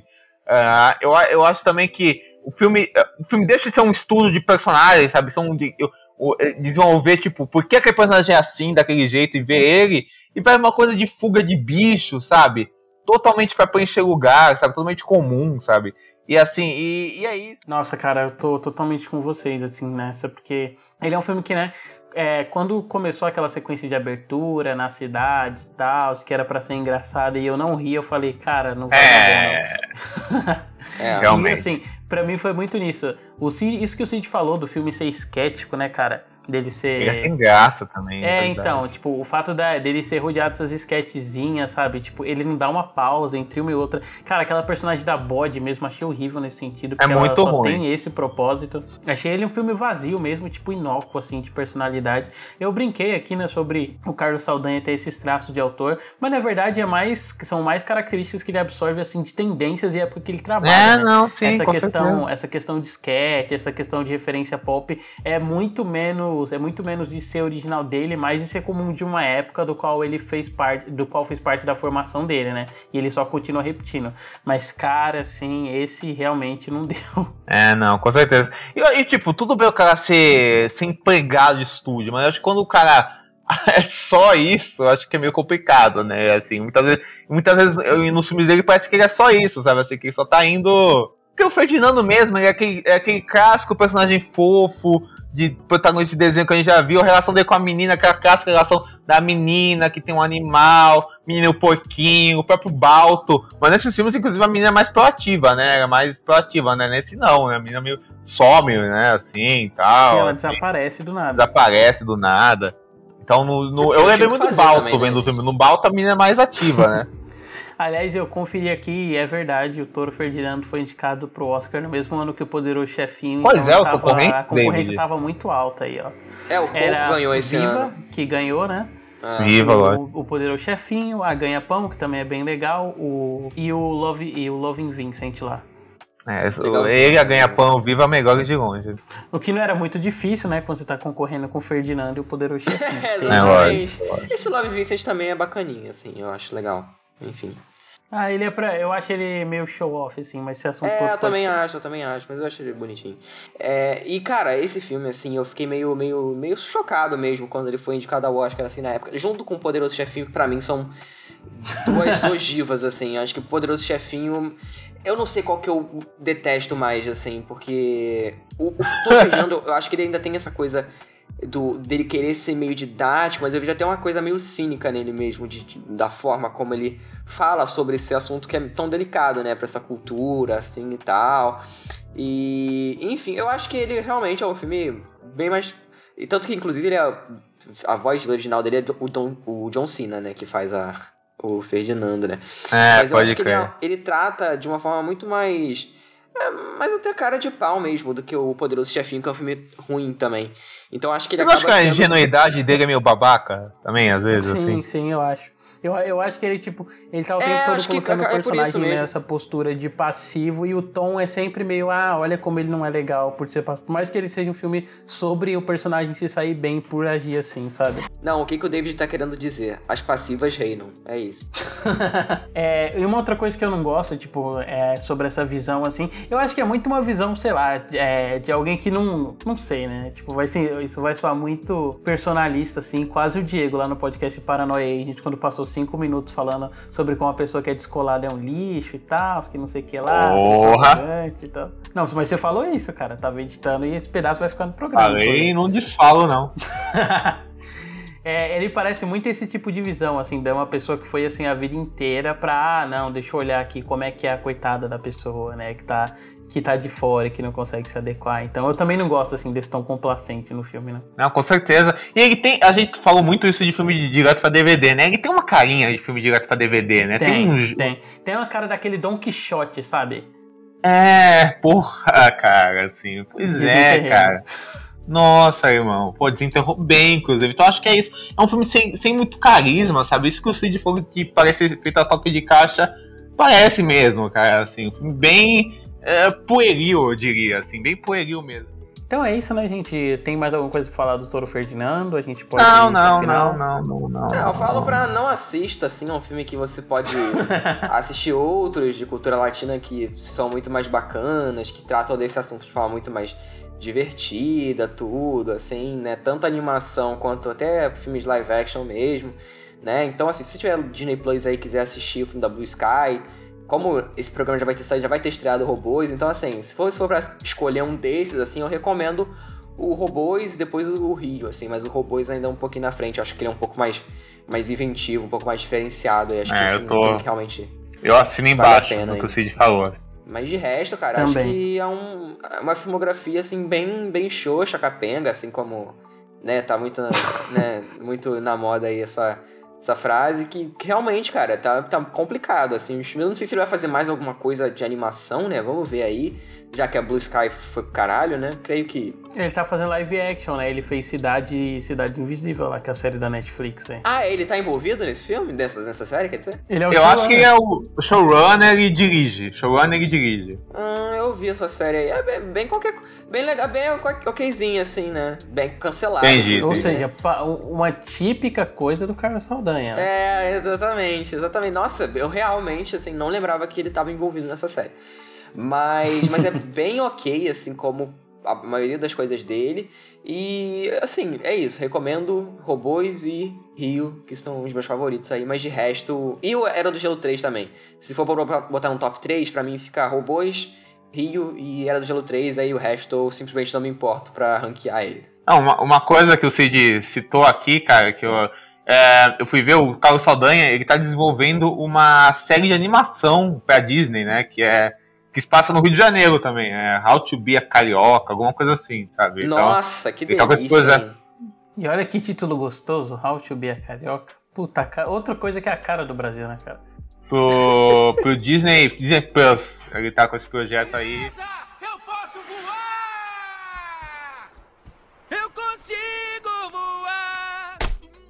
Então, né, gente, a gente discorreu aqui sobre a filmografia do Carlos Saldanha e pra finalizar, eu queria ouvir dos nossos convidados se vocês percebem algum estilo específico do Carlos Saldanha, traços de personalidades, algo que destaque ele enquanto autor, né?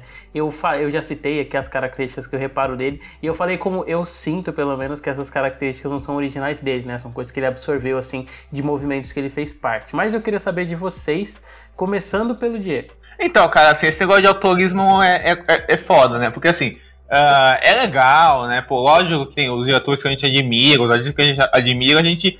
E, e as produções que a gente admira é pra essa questão do. do né, dessa questão autoral deles tal, assim, né? Não, não que, lógico que a gente vai ter diretores que, tipo, você pode ser autor e você pode ser uma merda, né? Tipo, sei lá, o Zack Snyder da vida, né? Que tem essa coisa autoral dele, mas, enfim, ele é um diretor ruim, né? Você tem, sei lá, diretores que não são diretores autorais e são grandes artesões, grandes diretores, assim. Eu penso muito do Richard Donner, por exemplo, fez o Superman e tal, assim, deve entrar nesse mundo pop e tal. Então acho que essa questão da autoria é importante, né, mas deixo aqui esse disclaimer que às vezes ela tem que ser bem levada, assim. Mas uma coisa que eu acho é que, bem da obra do Carlos Saldanha, não vejo a auto- a autoria negra. Eu acho que ele tem traços que, que ele gosta de, repetir na- nas obras dele, essa questão do humor dele, essa, que- go- essa questão do humor que gosta, eu acho que na verdade, essa questão do tipo de personagem que, que gosta tal, mas eu não vejo uma cara dele nos filmes, inclusive nem visual, assim, eu não vejo uma, uma recorrência visual nos filmes dele, tirando algumas questões de câmera, que eu citei de movimentação, mas que eu acho que são muito derivativas de outras coisas, acho que é tudo muito derivativo, essa questão do personagem mais generalizado, essa, essa questão do humor, eu acho que ele é um repetidor de tendências, eu acho que ele é um diretor bem comercial mesmo, sabe? bem empregado de estúdio, sabe? Tipo um Howard da vida. Eu acho que é bem isso, sabe? Assim, uma, coi- uma coisa bem, bem empregado de estúdio, um diretor bem burocrático tal. Assim, o que, não é, o que, sabe, não é problema se ele fosse um cara que tivesse mais força em, em- em exercer isso, assim, sabe? Assim, mas eu acho que ele não tem. Eu acho que é um diretor bem que, é, é, que fica bem com uma corda. ah, é, com, com uma- corda na- nas, nas obrigações de, de agradar um grande público, ou um mercado, ou um estúdio. Então, tá, cara, se a gente. Assim, vamos falar a verdade, se ele não fosse brasileiro, a gente nem tava falando dele aqui, né? Essa que é a verdade, né? Então, Provavelmente. então, então, acho, então acho que tem muito disso. Acho que ele é bem. Acho que ele é bem nesse sentido, sabe? Quando a gente fala de diretores ah, de estúdio, que são diretores bem. Diretor contratado, acho que ele é um exemplo disso na animação, sabe? Assim, um cara que não tem muita, mu- muita identidade própria, apesar dele ter essa- essas recorrências, assim, e alguns trabalhos ele lida melhor ou pior que isso, assim, eu diria que é isso. Não vejo ele como autor. É, cara, eu concordo bastante, assim. Eu acho que realmente, se você for pra, se a gente for pra pensar, o que a gente mais comentou é o lance da- das piadas, esse lance das esquetes, assim, que acaba sendo uma coisa muito padrão, né? Não é uma coisa exclusiva dele. Acho que nada dos filmes dele tem um lance que você fala, tipo, isso aqui, puta, tinha que ser, né? Um brincalhão ele mesmo, tinha que ser coisa do cara. Sabe? Não tem isso, sabe? Não- nada, assim. Até os filmes mais bacanas, você vê que tem coisas ali que foram tiradas de outras obras e que, né, juntou ali ficou uma parada muito bacana, como o Robôs, por exemplo. É, mas não tem. no- eu sinto muito isso que o Diego também sente, de não ter uma coisa ali que você consegue identificar, tipo, putz, isso aqui é ele, sabe? Não é um Tartakovsky que você vê assim o desenho e fala, puta, isso aqui é ele, sabe? Não, de forma nenhuma. Então, eu acho que realmente acaba ficando muito ok, muito, muito na média ali ou abaixo da média, assim. Acho que ele nu- nunca passa desse limite, muito por conta disso mesmo. Acho que até por ele não se permitir, talvez, ou pelo estúdio não permitir, enfim, não fica aí a, a, a dúvida, né? Porque eu realmente não sei se é uma coisa dele, se ele não quer fazer nada fora daquilo ali pra. Né, porque ele gosta de agradar aquela galera e pra, pra ele tá tudo bem, como artista tá tudo bem, ok, ele, as escolhas dele. Ou se o estúdio que realmente não dá essa liberdade, enfim, ou quer um nome Não, estrangeiro. não, na, na Blue Sky ele chegou um momento em que ele era tipo uma cabeça assim dos projetos, É. sabe? Então era muito, era muita intencionalidade dele não ser alguma coisa diferente. É, então realmente, então, então não tem o que defender, assim. É, eu acho que é isso mesmo, um cara bem ok, assim, com, com né, algum um ou outro, assim, bem, bem um ou outro mesmo, destaque. Então é isso, né, gente? Terminamos aqui o nosso programa sobre um dos cineastas mais medíocres, assim, mas que eu achei necessário trazer ele pra cá. Eu acho que a gente tava falando muito de gênios, né? Acho que é bom ressaltar um pouquinho a mediocridade, às vezes, pra gente não esquecer dela. É, e bem ou mal é um cineasta importante, né? Pra animação, até pro Brasil, né? Então é sempre bom falar dele. É, o impacto do Era do Gelo também, acho que é importante falar, né? Foi bom, foi bom. Sim, sim. Então é isso, né, pessoal? Eu queria só cada um falar sobre a gente com os trabalhos de vocês. Lembrando que as nossas redes sociais você encontra com pinguim.dançarino. É, no Instagram e no Twitter você pesquisa em Pinguim Dançarino, que o perfil que vai aparecer é o nosso. O trabalho do Diego você encontra no Ficinema, no canal do YouTube dele, ou no blog dele chamado Ficinema. Textos também no Cineplot, é, no Serials Casts, né? E ele também grava o Fita Errada, que é o podcast dele que fala sobre cultura pop, no qual ele é membro, né? Junto com o Gustavo. Exatamente. Vocês podem me seguir nas minhas redes, que é o Twitter e o Instagram, ah, arroba Diego2. Cid. Então, eu sou arroba de Souza no Twitter e no Instagram. É, e como o David já falou, que o Diego escreve lá pro Cast, que é o nosso site aí do podcast, né? Que é o Cast, o podcast sobre o mundo das séries aí, que a gente quinzenalmente tá falando sobre as séries mais importantes da atualidade aí. Fonte, eu. É, então, enfim, a gente tá lá direto. E muito obrigado pelo convite de novo, né? Tô aqui. O último que a gente gravou foi qual? Foi do. Foi da Pixar, né? Esse foi o último que a gente Sim. gravou. Enfim, tô aqui direto também. Vocês me encontram aí em vários outros episódios, falando sobre Luca. A gente já falou sobre a que é Era de Ouro da Disney, se eu não me engano. A gente já falou sobre em bastante breve coisa. chegando aí a Era de Prata. É, que daí, esse em breve aí já tá rolando faz uns três meses, tá? O, o ouvinte aí. Enfim, mas. Ah, desde, que sa... desde que saiu o primeiro, em breve tá chegando o segundo, né? Assim que funciona. É, exatamente. É igual o episódio dos anos 2000 lá das séries do Seus Cast, que nunca saiu essa porra. Mas vai rolar algum dia. Vai rolar, vai rolar. Enfim, Tal valeu pelo convite. a Era de Prata da Disney. É, Mas exatamente. vai rolar. Então é isso, pessoal. Caso você queira me seguir nas redes sociais, você pode me encontrar no Twitter como arroba davidjuan3p ou no Instagram como a.r.p, é D-E-I-V-I-D e Juan com R. Então até mais com o próximo episódio. Valeu! Valeu, gente.